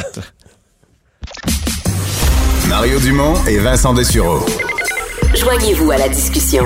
Appelez ou textez le 187 Cube Radio 1877 827 2346. C'est pas la première fois que c'est euh, sondé euh, et à chaque fois, on peut même être un peu surpris. euh, ce- cette impression que les Québécois sont anti-pétrole, c'est peut-être le propre d'un discours public, d'une élite politique et médiatique. Mais quand on demande à l'ensemble des Québécois, on a parfois des surprises. C'est ce que vient de faire l'Institut économique de Montréal. Bonjour, Germain Belzile. Bonjour, bonjour Mario. Euh, donc, vous êtes allé, firme Ipsos, firme de sondage, vous allez demander aux Québécois leur perception, euh, entre autres sur une question, là, euh, d'où est-ce que les Québécois préfèrent acheter leur pétrole? Ben, ils préféraient qu'on le produise nous-mêmes à 50% euh, en faveur de la production pétrolière au Québec, si on est capable, évidemment. Euh, puis 26 contre. Donc, à deux contre un, là, ils pensent. Mais si on est pour l'importer, vu qu'on n'en produit pas, ben 71% préféraient qu'on ça vienne de l'Ouest canadien. Puis en deuxième position, c'est les États-Unis à 8% puis 6 pour, pour le reste. Donc, c'est vraiment, là, euh, je ne dirais pas que c'est unanimité, là, mais c'est quasiment. C'est quasiment ça. Donc, une écrasante majorité de Québécois ont comme préférence d'acheter du pétrole canadien. Mais on préférerait encore avoir du pétrole québécois. Pourtant, on nous dit, euh, on parle spontanément, on entend dans l'actualité l'opposition des Québécois à tous les projets pétroliers. euh, quand il y a eu Anticosti, quand il y a eu Old Harry dans le euh, golfe Saint-Laurent, le pétrole en Gaspésie, etc. On entend toujours que tout le monde sera opposé à ça. Là. Effectivement, puis euh, on pourrait penser, ben, avec le discours environnementaliste, puis Greta Thunberg et tout le reste, que ça diminue l'intérêt d'importer du pétrole de l'Ouest canadien, mais c'est plutôt le contraire, ça augmente. En fait, ça a augmenté depuis le dernier sondage de 6% Puis c'est au-delà de l'écart statistique, ce qui fait que c'est il y a eu un shift, en fait, mais un shift en faveur du pétrole de l'Ouest canadien. Fait qu'on est vraiment, vraiment loin de discours politique euh, québécois, en tout cas. Mhm. Comment on explique ça? Est-ce que c'est une dose de réalisme? Parce que, je veux dire, je comprends, euh, puis je l'ai écrit plus qu'une fois, mais, tu sais, avoir un discours anti-pétrole, là, au Québec, mais je veux dire, euh, euh, les avions, les camions, ce qu'on mange, qui est dans nos épiceries sur des tablettes, ça a été transporté. Je veux dire, c'est un discours qui, je comprends qu'il peut être euh, vertueux sur le long terme dans 50 ans, là, mais il y a un côté où c'est complètement déconnecté de la, vie qu'on a aujourd'hui, non? Je sais pas. euh. Ben, effectivement, d'ailleurs, les, les véhicules les plus vendus, euh, ben, le véhicule le plus vendu au Québec, si je ne me trompe pas, c'est le Ford F-150. Et puis, euh, il se vend plus de SUV et de pick-up que de, hum, que de voitures. Euh, les Québécois aiment leur voiture, euh, ils mettent du pétrole dedans, ils utilisent beaucoup de pétrole, beaucoup de gaz naturel. Euh, et euh, les politiciens euh, me semblent avoir euh, tout simplement peur de s'exprimer en faveur d'un- d'une commodité essentielle à notre niveau de vie, à- à ce qu'on fait, à ce qu'on est. Et puis, euh, ils sont ils sont très frileux à l'idée de, de, de, de parler en bien du pétrole et, et, et des pipelines, alors qu'on on en importe des quantités extraordinaires, hein, puis ça ne diminue pas, ça augmente en fait nos importations de produits pétroliers euh, année Ouais. après année. Euh, la, puis, donc, la question moi, du, pipeline. une ouais. grande timidité, en fait. Oui. Ouais, la question du pipeline amène la question du transport. De quelle façon on transporte le pétrole? Vous l'avez posé, celle-là aussi, aux Québécois. Oui, tout à fait. Ben ça, ça c'est dans les résultats du sondage, c'est aux Canadiens euh, qu'on a posé la question, mais euh, on a un sous-ensemble québécois qui est assez grand pour qu'on ait des, euh, de- des chiffres euh, avec une, une marge d'erreur plus petite. Là. 49% des Canadiens préfèrent le pipeline à toutes les autres façons de transporter le pétrole. Et puis ce qui vient en deuxième, c'est je ne sais pas dans les questions, parce que je pense qu'il y a des gens qui voudraient que ça apparaisse par magie dans leur réservoir d'essence, le- que ça ne soit pas transporté. On va, mais, euh, on va mettre de l'essence à la station-service, mais on veut pas savoir d'où ça vient. On aime mieux, on aime mieux pas savoir comment ça a été amené. Non, non, ça apparaît là, par magie, en fait. Là. Mais 49% pour le pipeline, quand on additionne ensemble le train, le camion système puis le bateau, ben c'est, c'est, c'est à peu près 25% en fait, tout ça ensemble. Fait que, le Québec est un petit peu moins en faveur des pipelines à 41% mais c'est surtout les, euh, les gens qui ne se prononcent pas, qui, qui ont une, une, mon Dieu, une, une dissonance cognitive peut-être qui, qui qu'on n'est pas plus pour le bateau, on n'est pas plus pour le train, on n'est pas plus pour le camion, mais on est moins pour le pipeline. Fait qu'on Oui, exact. qu'on veut encore qu'on est plus nombreux à carrément pas vouloir savoir d'où ce qui on veut que on- par contre si on arrive à la station service là, puis qu'il y a, y a plus une goutte qui sort là, on va dire que le, le, le, le gars du garage c'est un gros épais là, qui a pas fait ses a pas fait ses provisions mais on veut pas savoir d'où ça vient Content, Non, non, on ne sera pas content. Puis je pense que les politiciens voient ça aussi. euh, c'est, c'est- ça leur coûte pas cher. C'est facile pour eux euh, de, de, de, de, parler contre le pétrole puis les pipelines et tout le reste. Là. Mais ils feront surtout pas quelque chose pour nous empêcher d'en, d'en consommer cependant parce que là, ils mettraient beaucoup de gens en colère, je pense. Je pense Ouais. que ça, c'est très clair pour eux autres. Il y a dans le discours public euh, euh, cette idée, bon, on est, OK, on, sur la question des changements climatiques, on dit il faut, sur une période de quelques décennies, se sortir des hydrocarbures, développer des énergies alternatives, très bien. Mais pour arriver là, il y a un discours qui s'est développé disant il faudrait pas, par exemple, investir dans le pétrole, il faudrait pas que les, grands fonds québécois, la caisse de dépôt investissent dans le pétrole, il faudrait pas que Desjardins, mais même les partis politiques, tout le monde, ils se font des commissions parlementaires, ils se gargarisent de ça, puis on se scandalise si la caisse de dépôt est dans le pétrole, mais je veux dire, la caisse de dépôt, c'est le fonds de pension des Québécois. Comment on demanderait à notre fonds de pension de se retirer, de ne plus mettre, je comprends qu'on n'aille pas à fond de train là-dedans, mais de ne plus mettre un sou dans une commodité là, sur laquelle collectivement on dépense des milliards et des milliards et des milliards pour nos véhicules, nos camions. Puis on dirait, nous, nous les consommateurs, un à un, on en achète tous, mais notre fonds de pension, la caisse de dépôt, notre fonds de pension collectif boycotterait ça. C'est, c'est- Mais on dirait que je suis- des fois, j'ai l'impression que je suis le seul au Québec qui trouve ça absurde. Là. Effectivement, puis ça veut dire euh, on veut on veut avoir du pétrole dans notre voiture, on veut utiliser des, produits pétroliers parce qu'il y en a partout autour de nous. Hein. Je veux dire, on, on, on a du nylon dans nos vêtements, c'est du pétrole. Il y en a dans le plastique de nos cellulaires. Il y en a, il y en a partout. Là. Je veux dire, on, on vit dans un monde, de, de- de- un monde pétrolier encore pour un bon bout de temps. Puis euh, à, à côté de ça, ben, ben c'est sûr qu'il faut pas, euh, euh, comment je dirais, les, les gens, les, gens veulent pas qu'on touche à ça. Ça, c'est ça, c'est sûr. Mais c'est pas si important pour eux autres. Euh, D'ailleurs, il y a deux questions dans le sondage qui sont vraiment fabuleuses pour ça. On demande aux gens, c'est quoi le problème numéro un à votre avis, puis numéro deux, puis numéro trois? Ben la santé arrive en premier de loin. Euh, L'économie et l'emploi arrivent euh, euh, en deuxième. Et puis en troisième, à 14% seulement, ben euh, les, les Canadiens disent que le changement climatique, c'est un, un problème important. Fait qu'il y a, il y a un gros 14-15% de la population qui pense que c'est le problème numéro un. Pour les autres, c'est un problème. C'est un problème à long terme, il faut y voir, mais c'est pas la chose la, plus euh, la plus dominante. Et puis l'autre question qui est vraiment fabuleuse par rapport à ça, c'est quand on demande aux gens euh, êtes-vous prêts à payer plus pour combattre les changements climatiques? Et puis 61% des Canadiens, puis les chiffres sont semblables, au- sont similaires au Québec. 61% des Canadiens disent on veut pas payer une scène pour ça, pas une scène. Et puis un 22 de plus qui disent ben moi je serais prêt à payer jusqu'à 100 dollars par famille par année, 100 dollars. Ça c'est même pas un café par semaine là. Euh, euh, acheté chez Starbucks mettons là. Ouais. et, puis, et ce qui reste là, les gens qui ne sont pas à payer euh, 1000 dollars de et plus par année, là, c'est 2% de la population seulement. C'est pas des chiffres différents au Québec, c'est en fait parce qu'on est plus pauvre que le restant du Canada. Hein. Puis euh, donc, les gens sont pas fous. Ils sont déjà taxés, puis les autres mettent de l'argent là-dedans. Là, c'est vraiment le, ils, se trouvent qu'ils sont déjà assez taxés comme ça. Fait que les gouvernements sont pas fous.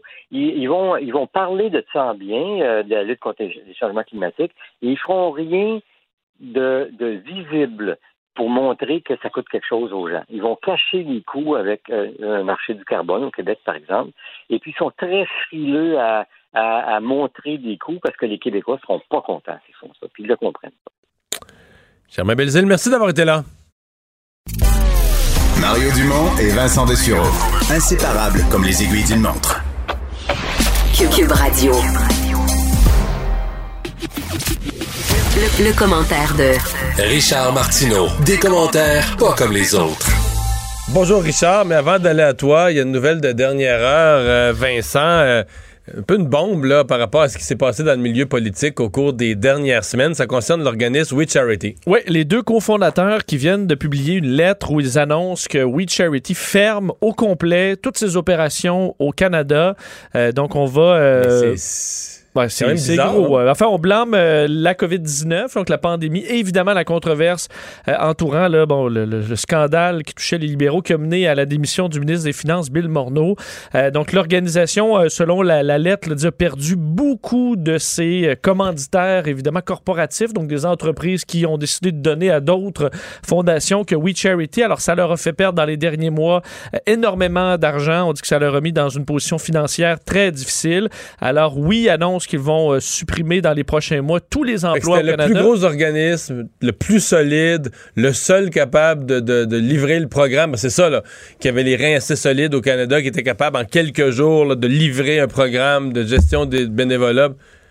Puis quelques semaines après, ils ferment tout. s'effondre au complet. D'ailleurs, on dit donc on va supprimer tous les euh, emplois, on va vendre toutes les propriétés au Canada et l'argent ira à compléter certains projets euh, qui sont déjà en cours, entre autres des hôpitaux et des euh, écoles au Kenya. Alors, c'est ce qu'on euh, vient d'annoncer. Avant de passer à tes sujets, Richard, un commentaire là-dessus? Ben oui, écoute, c'est très peu connu, We Charity, au Québec. D'ailleurs, ils n'ont pas de bureau au Québec. C'est pour ça qu'ils ont, ils ont voulu Il y sous-traiter. avait eu un petit la- bureau à Montréal, il l'avait fermé. Là, Oui, ouais. mais c'est pour ça qu'ils voulaient sous-traiter justement la gestion de leur programme. euh, un autre par, organisme euh, de charité, là. la C'est Firme de relations publiques nationale. national. Mais We Charity au Canada, c'est énorme. Écoute, il n'y a pas une famille, qui a pas un enfant ou un neveu ou un voisin qui a participé à une activité de We Charity, qui est allé en voyage ou à des camps ou des, des, des, des- trucs comme ça.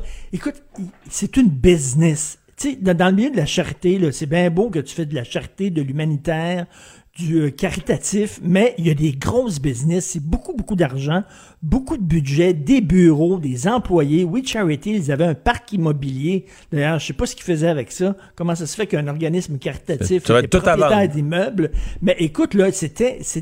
c'est- de la grosse business. Il y a des gens qui font beaucoup d'argent. Moi, je serais curieux de savoir, ils étaient payés combien, ces deux Les deux frères-là, frères, ouais. pour diriger Mais il Charity, traitait bien. euh, écoute, on, a parlé de, de- de la- de l'entourage de Justin Trudeau, mais outre, euh, bon, ils ont payé des, des dépenses, des conférences, ils ont donné beaucoup d'argent à la famille de Justin Trudeau. Mais quand M. Trudeau était au début de sa carrière, il fallait qu'il se positionne comme le, le jeune premier. Écoute, il arrivait, tu sais, on les a vus en boucle, les images. Il arrivait en jeans, puis en bras de chemise, puis on le présentait, comme une vedette rock pour que les jeunes l'applaudissent. Ils ont aussi joué un rôle à construire le personnage de Justin Trudeau, non?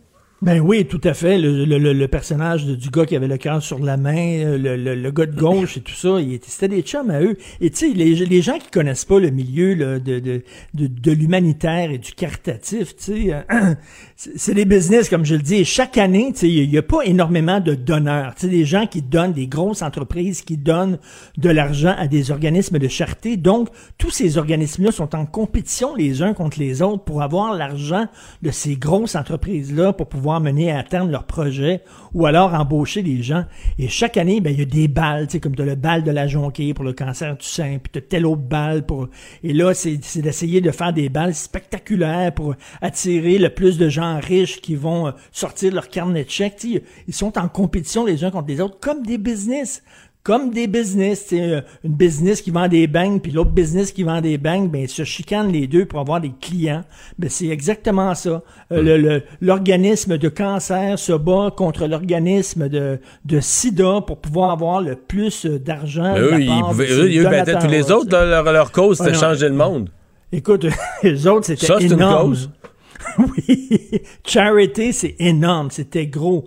Et c'est une énorme business. Donc, euh, et comme tu disais, c'est bizarre, hein, c'était, c'était hyper solide. C'était le seul organisme qui pouvait mener bien euh, ce, programme-là euh, à bon port. Le gouvernement était pas capable. Nos, nos fonctionnaires étaient pas capables de faire ça. C'était eux autres. Et là, soudainement, boum, ça s'effronte comme un château de cartes.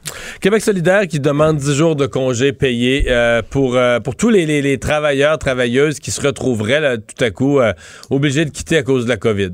Ben oui, mais t'as vu, c'est- ça a même été accordé, là, finalement. Là. Ben, C'est-à-dire que Justin Trudeau l'avait déjà promis au printemps, il fallait juste accorder les violons avec les provinces, puis là, François Legault a laissé entendre tantôt que oui, oui, ça va marcher, effectivement. je- tu on peut comprendre, tu t'es testé positif, il faut que tu arrêtes de travailler, il faut que tu t'isoles. Les gens disent le télétravail, mais c'est pas tout le monde qui peut faire du télétravail. Je peux comprendre ça, mais tabarnouche qu'on a de l'argent. On en a-tu de l'argent? Là, là, tu, tu en as parlé tantôt, les vaccins. Le vaccin le plus prometteur, tout arrête, là. On, tire la plug là-dessus sur la recherche pour ce vaccin-là. Euh, Il y a des gens qui disent le vaccin, c'est pas avant un an et demi, pas avant deux ans. On teste de plus en plus de gens, donc de plus en plus de gens vont être testés positifs. De plus en plus de gens vont devoir s'isoler. Donc, on va leur donner à chacun dix jours de vacances. Je peux comprendre, mais je ne savais pas qu'on était si riche que ça. Ça n'arrête pas l'aide, l'aide aux gens, l'aide aux entreprises. On en a parlé hier encore avec Justin Trudeau qui va ajouter un 100 milliards au déficit qui est déjà de 400 milliards. Mais crime, à un moment donné, ça ça tiendra pas, là. Il va falloir payer tout ça, là. Tu des, des cadeaux à gauche, à droite pour aider les gens, je peux comprendre, mais... Aïe, aïe! Mais la ligne de Québec solidaire était bonne aujourd'hui. Elle dit, regardez les députés, là. Les députés, les ministres, ils se mettent en isolement volontaire, mais eux sont sûrs de leur paye. Là, la paye rentre quand même. Pourquoi les, pourquoi des employés ou des petits travailleurs c'est qui, sûr, qui prendraient des sûr. journées de congé parce qu'ils sont obligés pour aller Et faire le tester travail, leur le, enfant? ben, travail, le, le travail manuel, où, tu sais, euh, lui, il peut pas faire du télétravail, il faut qu'il soit là, là, il faut qu'il ait les, les deux mains dans le cambouis. S'il n'est pas là, puis il n'y a pas de paye, là, ben là, il faut que quelqu'un compense. Exactement. Mais, tu sais, tabarnouche, écoute, là, on va se retrouver là, avec des problèmes économiques majeurs. Tout le monde avec des, ces programmes d'aide-là, à gauche et à droite. Avoir su qu'on avait autant d'argent, j'aurais pas travaillé. D'ailleurs, en lien avec ton prochain sujet, puisque parenthèse sur Justin Trudeau aujourd'hui qui a annoncé euh, près de 93 millions de dollars pour, euh, sur quatre ans pour mettre sur pied un programme pour aider les entrepreneurs noirs à traverser entre autres la crise de la COVID-19. On a vu les, les Oscars ajouter des, des différents critères de diversité aujourd'hui pour pouvoir avoir le prix de meilleur film. Et toi, tu veux revenir sur la SOCAN qui va décerner un prix pour la meilleure La musique meilleure- noire cette La fois. meilleure musique noire. Je sais pas c'est quoi la musique noire. Je sais pas. C'est du R&B, mais je connais des blancs qui font du R&B. Je connais des, il y a des noirs, tu savais, qui sont des compositeurs de musique classique.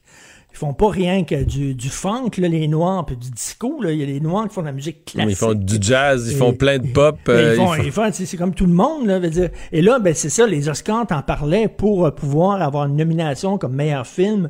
Tu dois embaucher à tout prix, euh, euh, soit comme euh, réalisateur, soit comme comédien, tout ça, des gens qui ont été, euh, euh, été un peu tassés, on dit les femmes, les handicapés, les LGBT, les noirs et tout ça. Je peux comprendre qu'on sensibilise les gens du milieu de la culture à dire, ben, tu sais, la prochaine fois que tu formes une équipe, tu pense. Mais les quotas, je ne crois pas aux quotas. Je pense pas que c'est la bonne solution parce que ça finit toujours par dire lui ou elle a eu sa job parce qu'elle a coché la bonne case. Tu comprends? À cocher la bonne case. Je suis pas sûr que des quotas, c'est la bonne chose. Là, un prix pour la meilleure musique noire, et je reviens, Xavier Dolan avait gagné un prix dans un festival de films gays. OK, meilleur réalisateur ou meilleur film gay. Il est allé chercher son trophée, puis il a dit, moi, je suis pas un réalisateur gay. Puis je fais pas des films gays. Je fais des films, moi. Je fais des films. Puis Xavier Dolan, ce qu'il veut, c'est l'Oscar du, du meilleur film ou la Palme d'Or à Cannes, mais pas le meilleur film gay. C'est pas le meilleur compositeur de musique noire. Dire, pourquoi pas le meilleur compositeur de musique noire handicapé? Je ne comprends pas. Et dans la création, en plus, qui est Mais c'est pas, la euh, c'est pas délicat parce que je me suis posé la question aujourd'hui avec Justin Trudeau qui a annoncé un programme pour les entrepreneurs noirs. Euh, Je veux dire, mettons présentement à Montréal, là, c'est plein, plein, plein, euh, soit d'Haïtiens qui marient une femme euh, non haïtienne ou d'Haïtiennes qui marient un homme non haïtien. Euh, là, les enfants deviennent euh, métissés. euh, puis là, la prochaine génération, là, leurs enfants vont peut-être qu'ils vont se remarier avec un autre haïtien ou pas. Tu dire, là, c'est que là, t'es rendu- c'est quoi le pourcentage que t'es euh, que t'es que t'as de la subvention. là. Ouais, c'est c'est. Écoute, la, la fille de Normand Brathwaite qui chante, là. euh, Est-ce qu'elle est noire? Est-ce qu'elle est admissible? Ça passe à PME? Non, elle, non, elle serait pas admissible parce qu'il faut vraiment que tu sois noir, noir, noir, que tes deux parents soient noirs. Et Mais tout ouais, on va te un compte, Richard, dans quoi est-ce qu'on s'embarque? Même génétiquement, là, tu peux avoir euh, des parents, là, tu peux être euh, 50% noir génétiquement, là, t'as un de tes parents est noir, mais tu peux être très noir ou pas, c'est un hasard génétique, là, tu comprends? C'est juste un hasard des gènes que tu vas, que tu vas avoir les cheveux plus de, c'est un hasard, là. Là, tu vas quoi? Écoute, parce, euh, parce que t'es euh, sorti trop pâle dans ce hasard de la génétique, là, tu perds le droit de subvention? Et je comprends pas. Uber Eats, là, que tu te fais euh, venir de la bouffe de restaurant, il y avait des rabais si tu faisais, venir de la bouffe de restaurants qui appartiennent à des Noirs. Mais tu sais, tu peux être un blanc, mettons, puis faire de la super bonne cuisine haïtienne.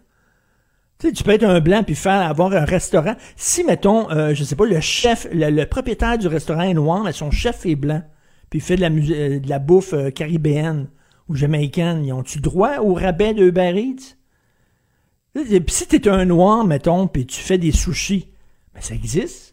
Fait que moi, qu'on dise, qu'on au, euh, ouais, qu'on dise dans les programmes de développement économique qu'on veut aider, euh, bon, euh, dire qu'on veut éliminer toute discrimination, mais je trouve que quand tu mets un critère purement ethnique, tu t'embarques dans quelque chose. Je, sais- je serais même curieux de voir comment ils vont rédiger Non, ça là, dans qu'on l'admission. disait, on disait entre autres que euh, c'était plus difficile pour certains entrepreneurs noirs d'avoir du financement dans les banques. Mais travaillons là-dessus. Travaillons là, là-dessus. Ben effectivement. oui, travaillons là-dessus, sensibilisons. euh, mais tu sais, y a-tu quelqu'un qui dit euh, à soir, j'ai le goût de voir un film réalisé par un noir? J'ai le goût de ça. Ben non, tu sais, on s'en fout, Spike Lee, son film est-tu bon, il est-tu pas bon? S'il est bon, je vais aller le voir. Habituellement, c'était la couleur de la peau, c'est pas important. C'était ça l'antiracisme de ma génération en moi. Quand c'est le temps d'embaucher, il faut que tu sois colorblind. Tu ne fais pas attention à la couleur de la peau des gens, mais là, au contraire, on tombe dans l'autre extrême. Et Martin Luther King devrait se retourner dans sa tombe parce que lui il disait Je rêve du jour où on ne ju- jugera pas les gens à partir de la couleur de leur peau, mais seulement à partir de leur caractère, leur personnalité. Mais là, au contraire, si tu as la bonne couleur de peau, tu vas avoir la job. Écoute, j'ai un chum, il est blanc. Québécois de souche, il connaît très bien les Autochtones, très très bien. Il a travaillé pendant longtemps sur un projet de documentaire, il l'a présenté à l'ONF, il voulait réaliser un documentaire sur une réserve amérindienne. Ça, ils ont dit tu peux pas parce qu'il y a seulement, il faut, il faut donner la job de réalisateur à un Autochtone parce que seulement les Autochtones peuvent parler de la réalité autochtone.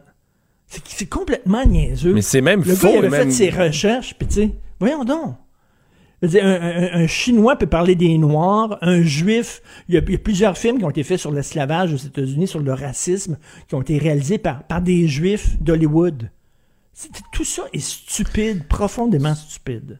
Sur les Oscars, Richard, parce qu'il y a quelques. En fait, ça fait à peine trois ans, Moonlight. euh, je sais pas si tu avais aimé ce film-là. Moi, je l'avais Oui, beaucoup ben aimé. oui, qui, bien- qui bien parle, aimé. euh, qui parle d'homosexualité. Et en plus, c'est le- fait, tous les personnages principaux, c'est des Afro-Américains.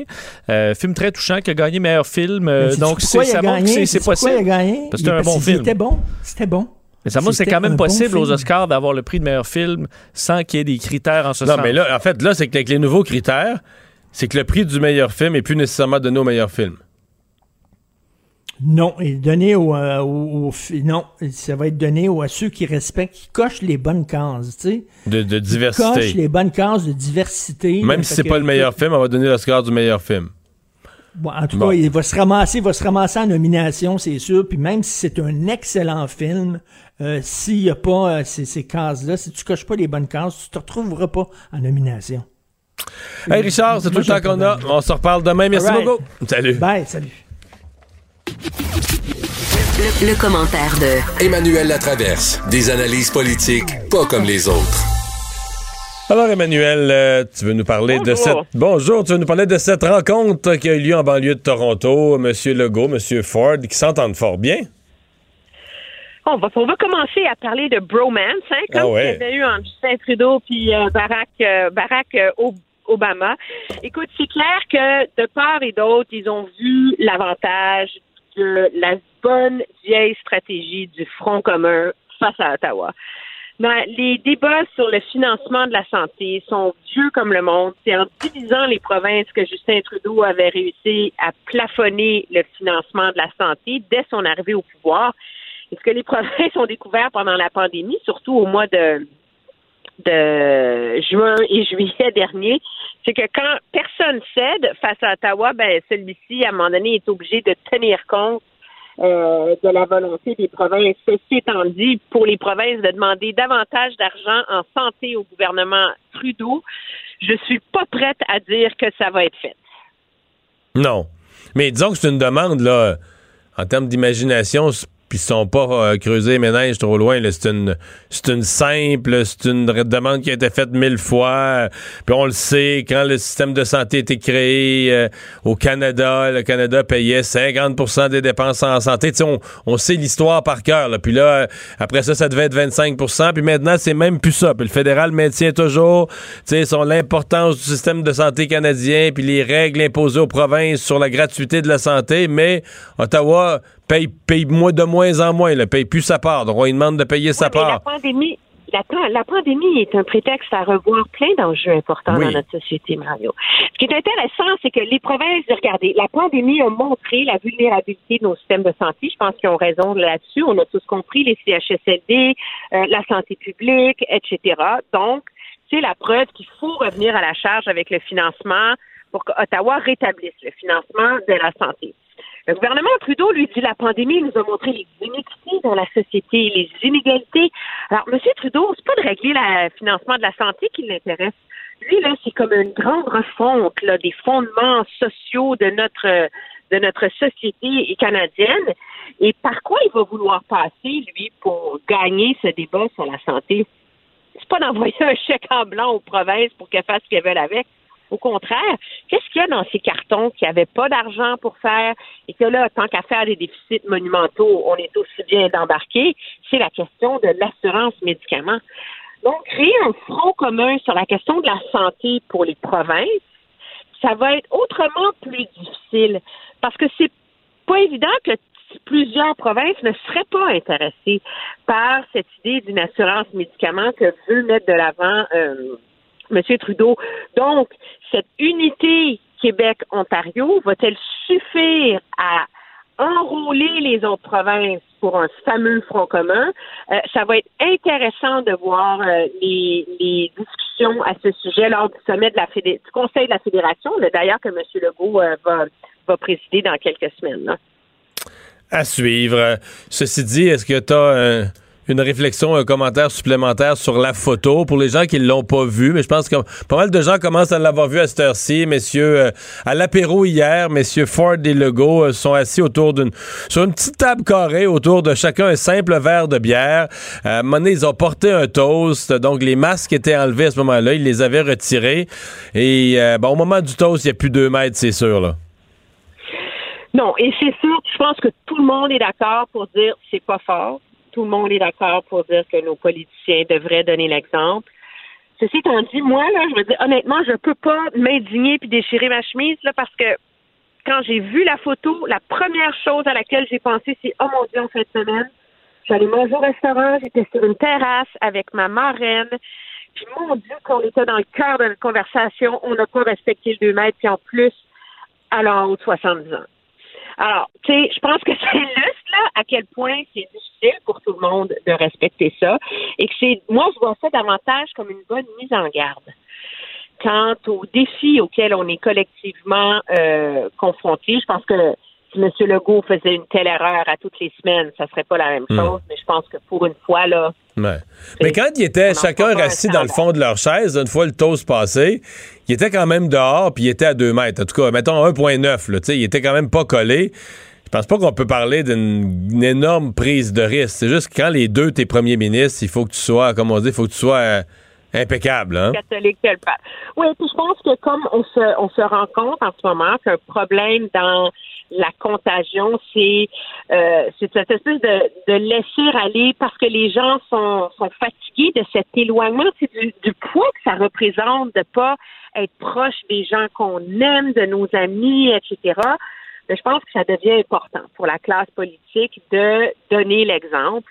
Et à ce chapitre-là, la table, disons, aurait pu être un peu plus grande, là, puis on aurait pu éviter un toast. Mais moi, là, j'en ferai certainement pas un drame national. Bon.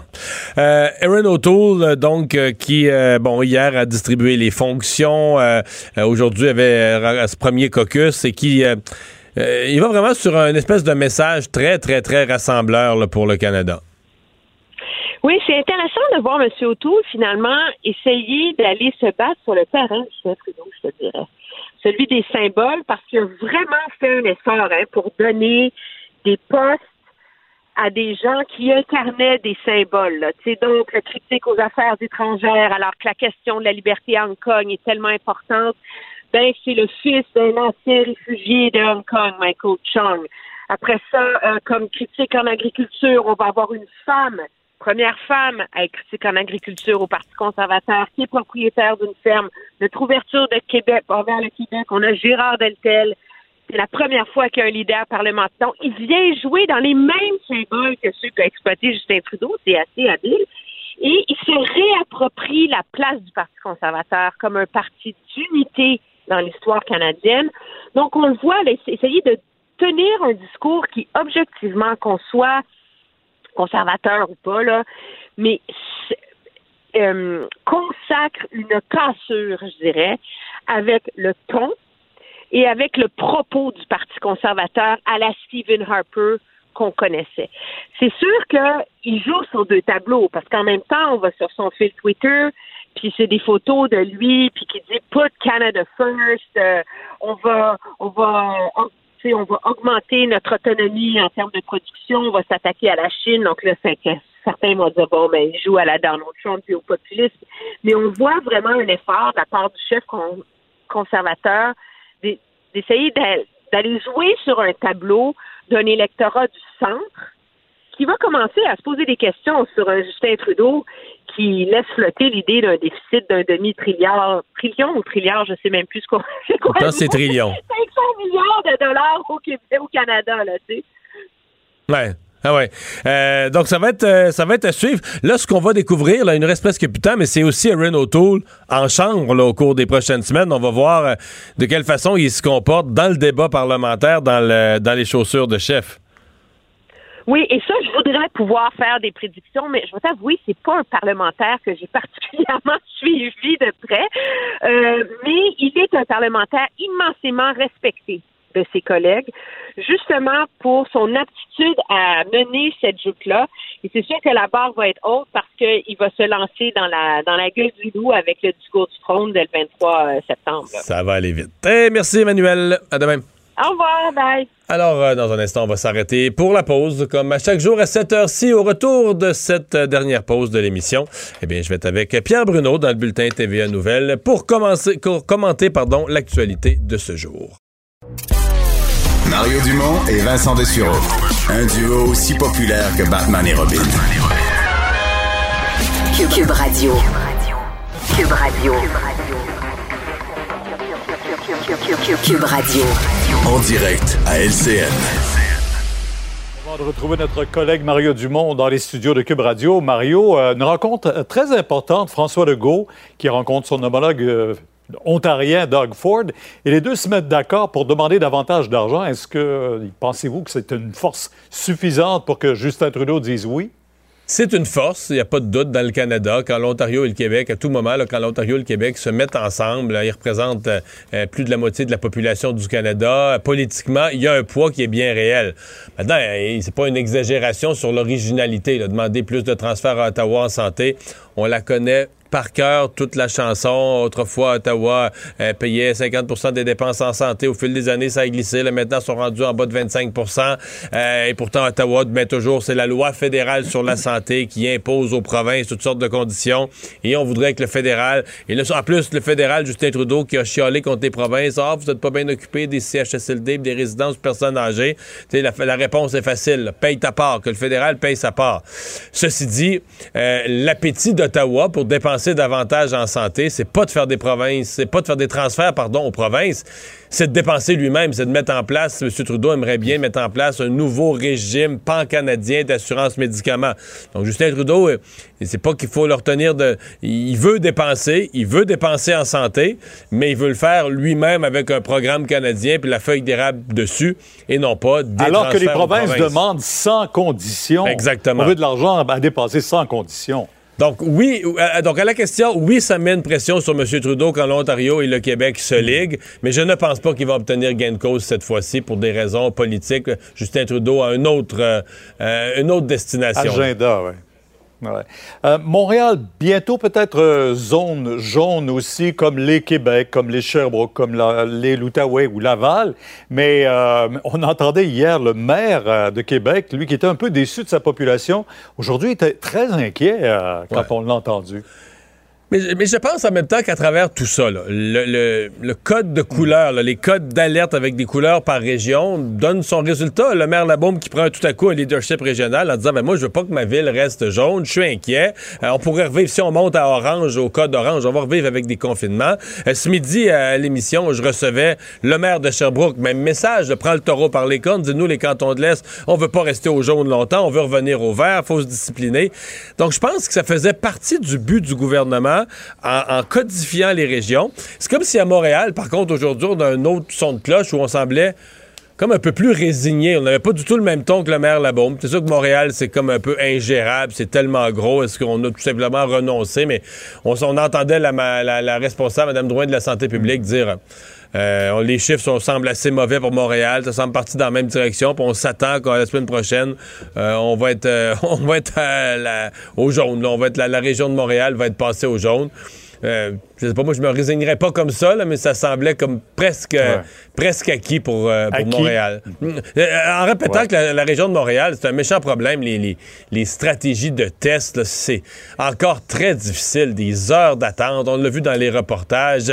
Euh, même aujourd'hui, on me parlait d'un des, un des lieux de dépistage à Saint-Lambert. Il n'y avait plus de tests. Là. À mi-chemin dans la journée, on renvoyait les gens chez eux. On n'avait plus de tests. À d'autres endroits, on renvoie les gens chez eux parce qu'il y a trop de monde. Euh, des gens attendent deux heures. Mario, dire, revenez cinq heures d'attente à Québec. Là. Cinq heures d'attente à Québec aujourd'hui, là aussi. Alors, c'est dans toutes les régions. On les teste. Les gens commencent à être un peu inquiets de cette euh, deuxième vague. Que penser maintenant du président des États-Unis qui, euh, en public, minimise l'effet de la COVID, mais en privé, dans une conversation avec le journaliste Woodward, euh, dit que c'est atroce ce qui s'en vient. Alors que chez nous, les premiers ministres sont tous très ouverts sur l'affaire. La, oui, ben, c'est parce que c'est très grave. Il y, a, il y, a, deux problèmes. Le premier, c'est de ne pas dire la vérité à sa population. Puis on comprend qu'il y a une façon d'exprimer les choses pour ne pas créer de panique. Je pense que tous les leaders du monde ont travaillé là-dessus. Mm-hmm. Mais de dire en privé, euh, le virus est très grave, il est mortel, etc., euh, ça n'a rien à voir. Et, et, en privé, il disait, ça n'a rien à voir avec une grippe. C'est beaucoup plus grave, plus contagieux, contagieux dans l'air, etc. Et de dire le contraire, de dire à la population, ah, c'est juste comme une grippe. Tu sais, donc il faut Bon, tous les leaders du monde ont le devoir de ne pas créer de panique inutile, mais c'est parce que si tu ne donnes pas leur juste à ta population, comment tu peux demander à tes gens de, de, de se comporter adéquatement, de bien gérer la, la, situation, de prendre les mesures sanitaires? Comment tu peux convaincre les gens de poser les bons gestes si tu leur fournis pas l'information complète sur ce qui les guette, sur ce qui les attend? Et euh, c'est grave ce qu'il a fait, tu sais, les, les, les c'est grave, dit... Mario, mais on a l'impression, on a toujours l'impression que plus on en dit, plus que, M. Trump en dit, euh, ça jamais d'effet non plus sur sa popularité qui est toujours au même niveau. Bon, là, le problème qu'il a cette fois-ci, c'est qu'il y a des enregistrements. D'habitude, il dit Ah, c'est pas vrai, ils ont inventé ça. Là, il y a des enregistrements audio où on l'entend dire aux journalistes exactement le contraire de ce qu'il disait au public. Et je me contente de dire oublions les États-Unis, chez nous, là, il y a des fans du président ah oui. Trump et qui nous répètent encore hier sur les réseaux sociaux, mais quelqu'un me disait Ah, mais c'est, voyons, c'est comme une grosse grippe. Donc, ce que Trump disait en, en février, il y a des gens en septembre suivant, 5700 morts plus tard, ça. qui répètent encore ça. Et là, aujourd'hui, ben, ces gens-là, j'espère qu'ils vont, j'espère qu'ils vont prendre conscience de la réalité. Là. Leur héros, lui-même, mmh. le président Trump, quand il le disait en février dernier, il se croyait pas lui-même. Mario, on vous écoute demain à 10h sur LCN. Au revoir. Alors Vincent, dans les choses qu'on retient de cette journée, une nouvelle qui vient de nous tomber dessus là, dans les dernières, dans la dernière heure, euh, l'organisme We Charity, devenu célèbre dans le scandale là, du, du, gouvernement Trudeau, eh bien l'organisme, euh, c'est fini. Ouais, il faut comprendre qu'il y aurait eu des conséquences hein, de ce scandale. Bill Morneau, le ministre des Finances, qui avait euh, décidé de quitter, et là c'est We Charity carrément, donc une des, quand même, euh, un organisme important qui moins connu au Québec qu'au Canada anglais, beaucoup moins en fait. Mais très connu quand même dans, au Canada anglais. Euh, qui euh, met fin à toutes ses opérations au Canada. On congédie là, tout le monde. Ils étaient propriétaires de bâtiments. Tantôt, oui. Richard Martineau disait que c'est quasiment une grosse business. Là, mais... euh, tout ça sera vendu, tout le monde congédié d'ici les prochains mois et on va utiliser cet argent-là, dit-on, pour faire avancer certains projets qui étaient déjà sur le tapis. Les raisons, la COVID et évidemment ce scandale qui a amené bon, beaucoup de, de, de, dons corporatifs à être supprimés, ce qui a amené une fragilité au niveau financier pour We Charity. Alors, c'est la fin. Je, je, trouve ça louche quand même un petit peu qu'on mm. ferme aussi vite. Merci Vincent, merci à vous d'avoir été là. On se retrouve demain 15h30. Cube Radio.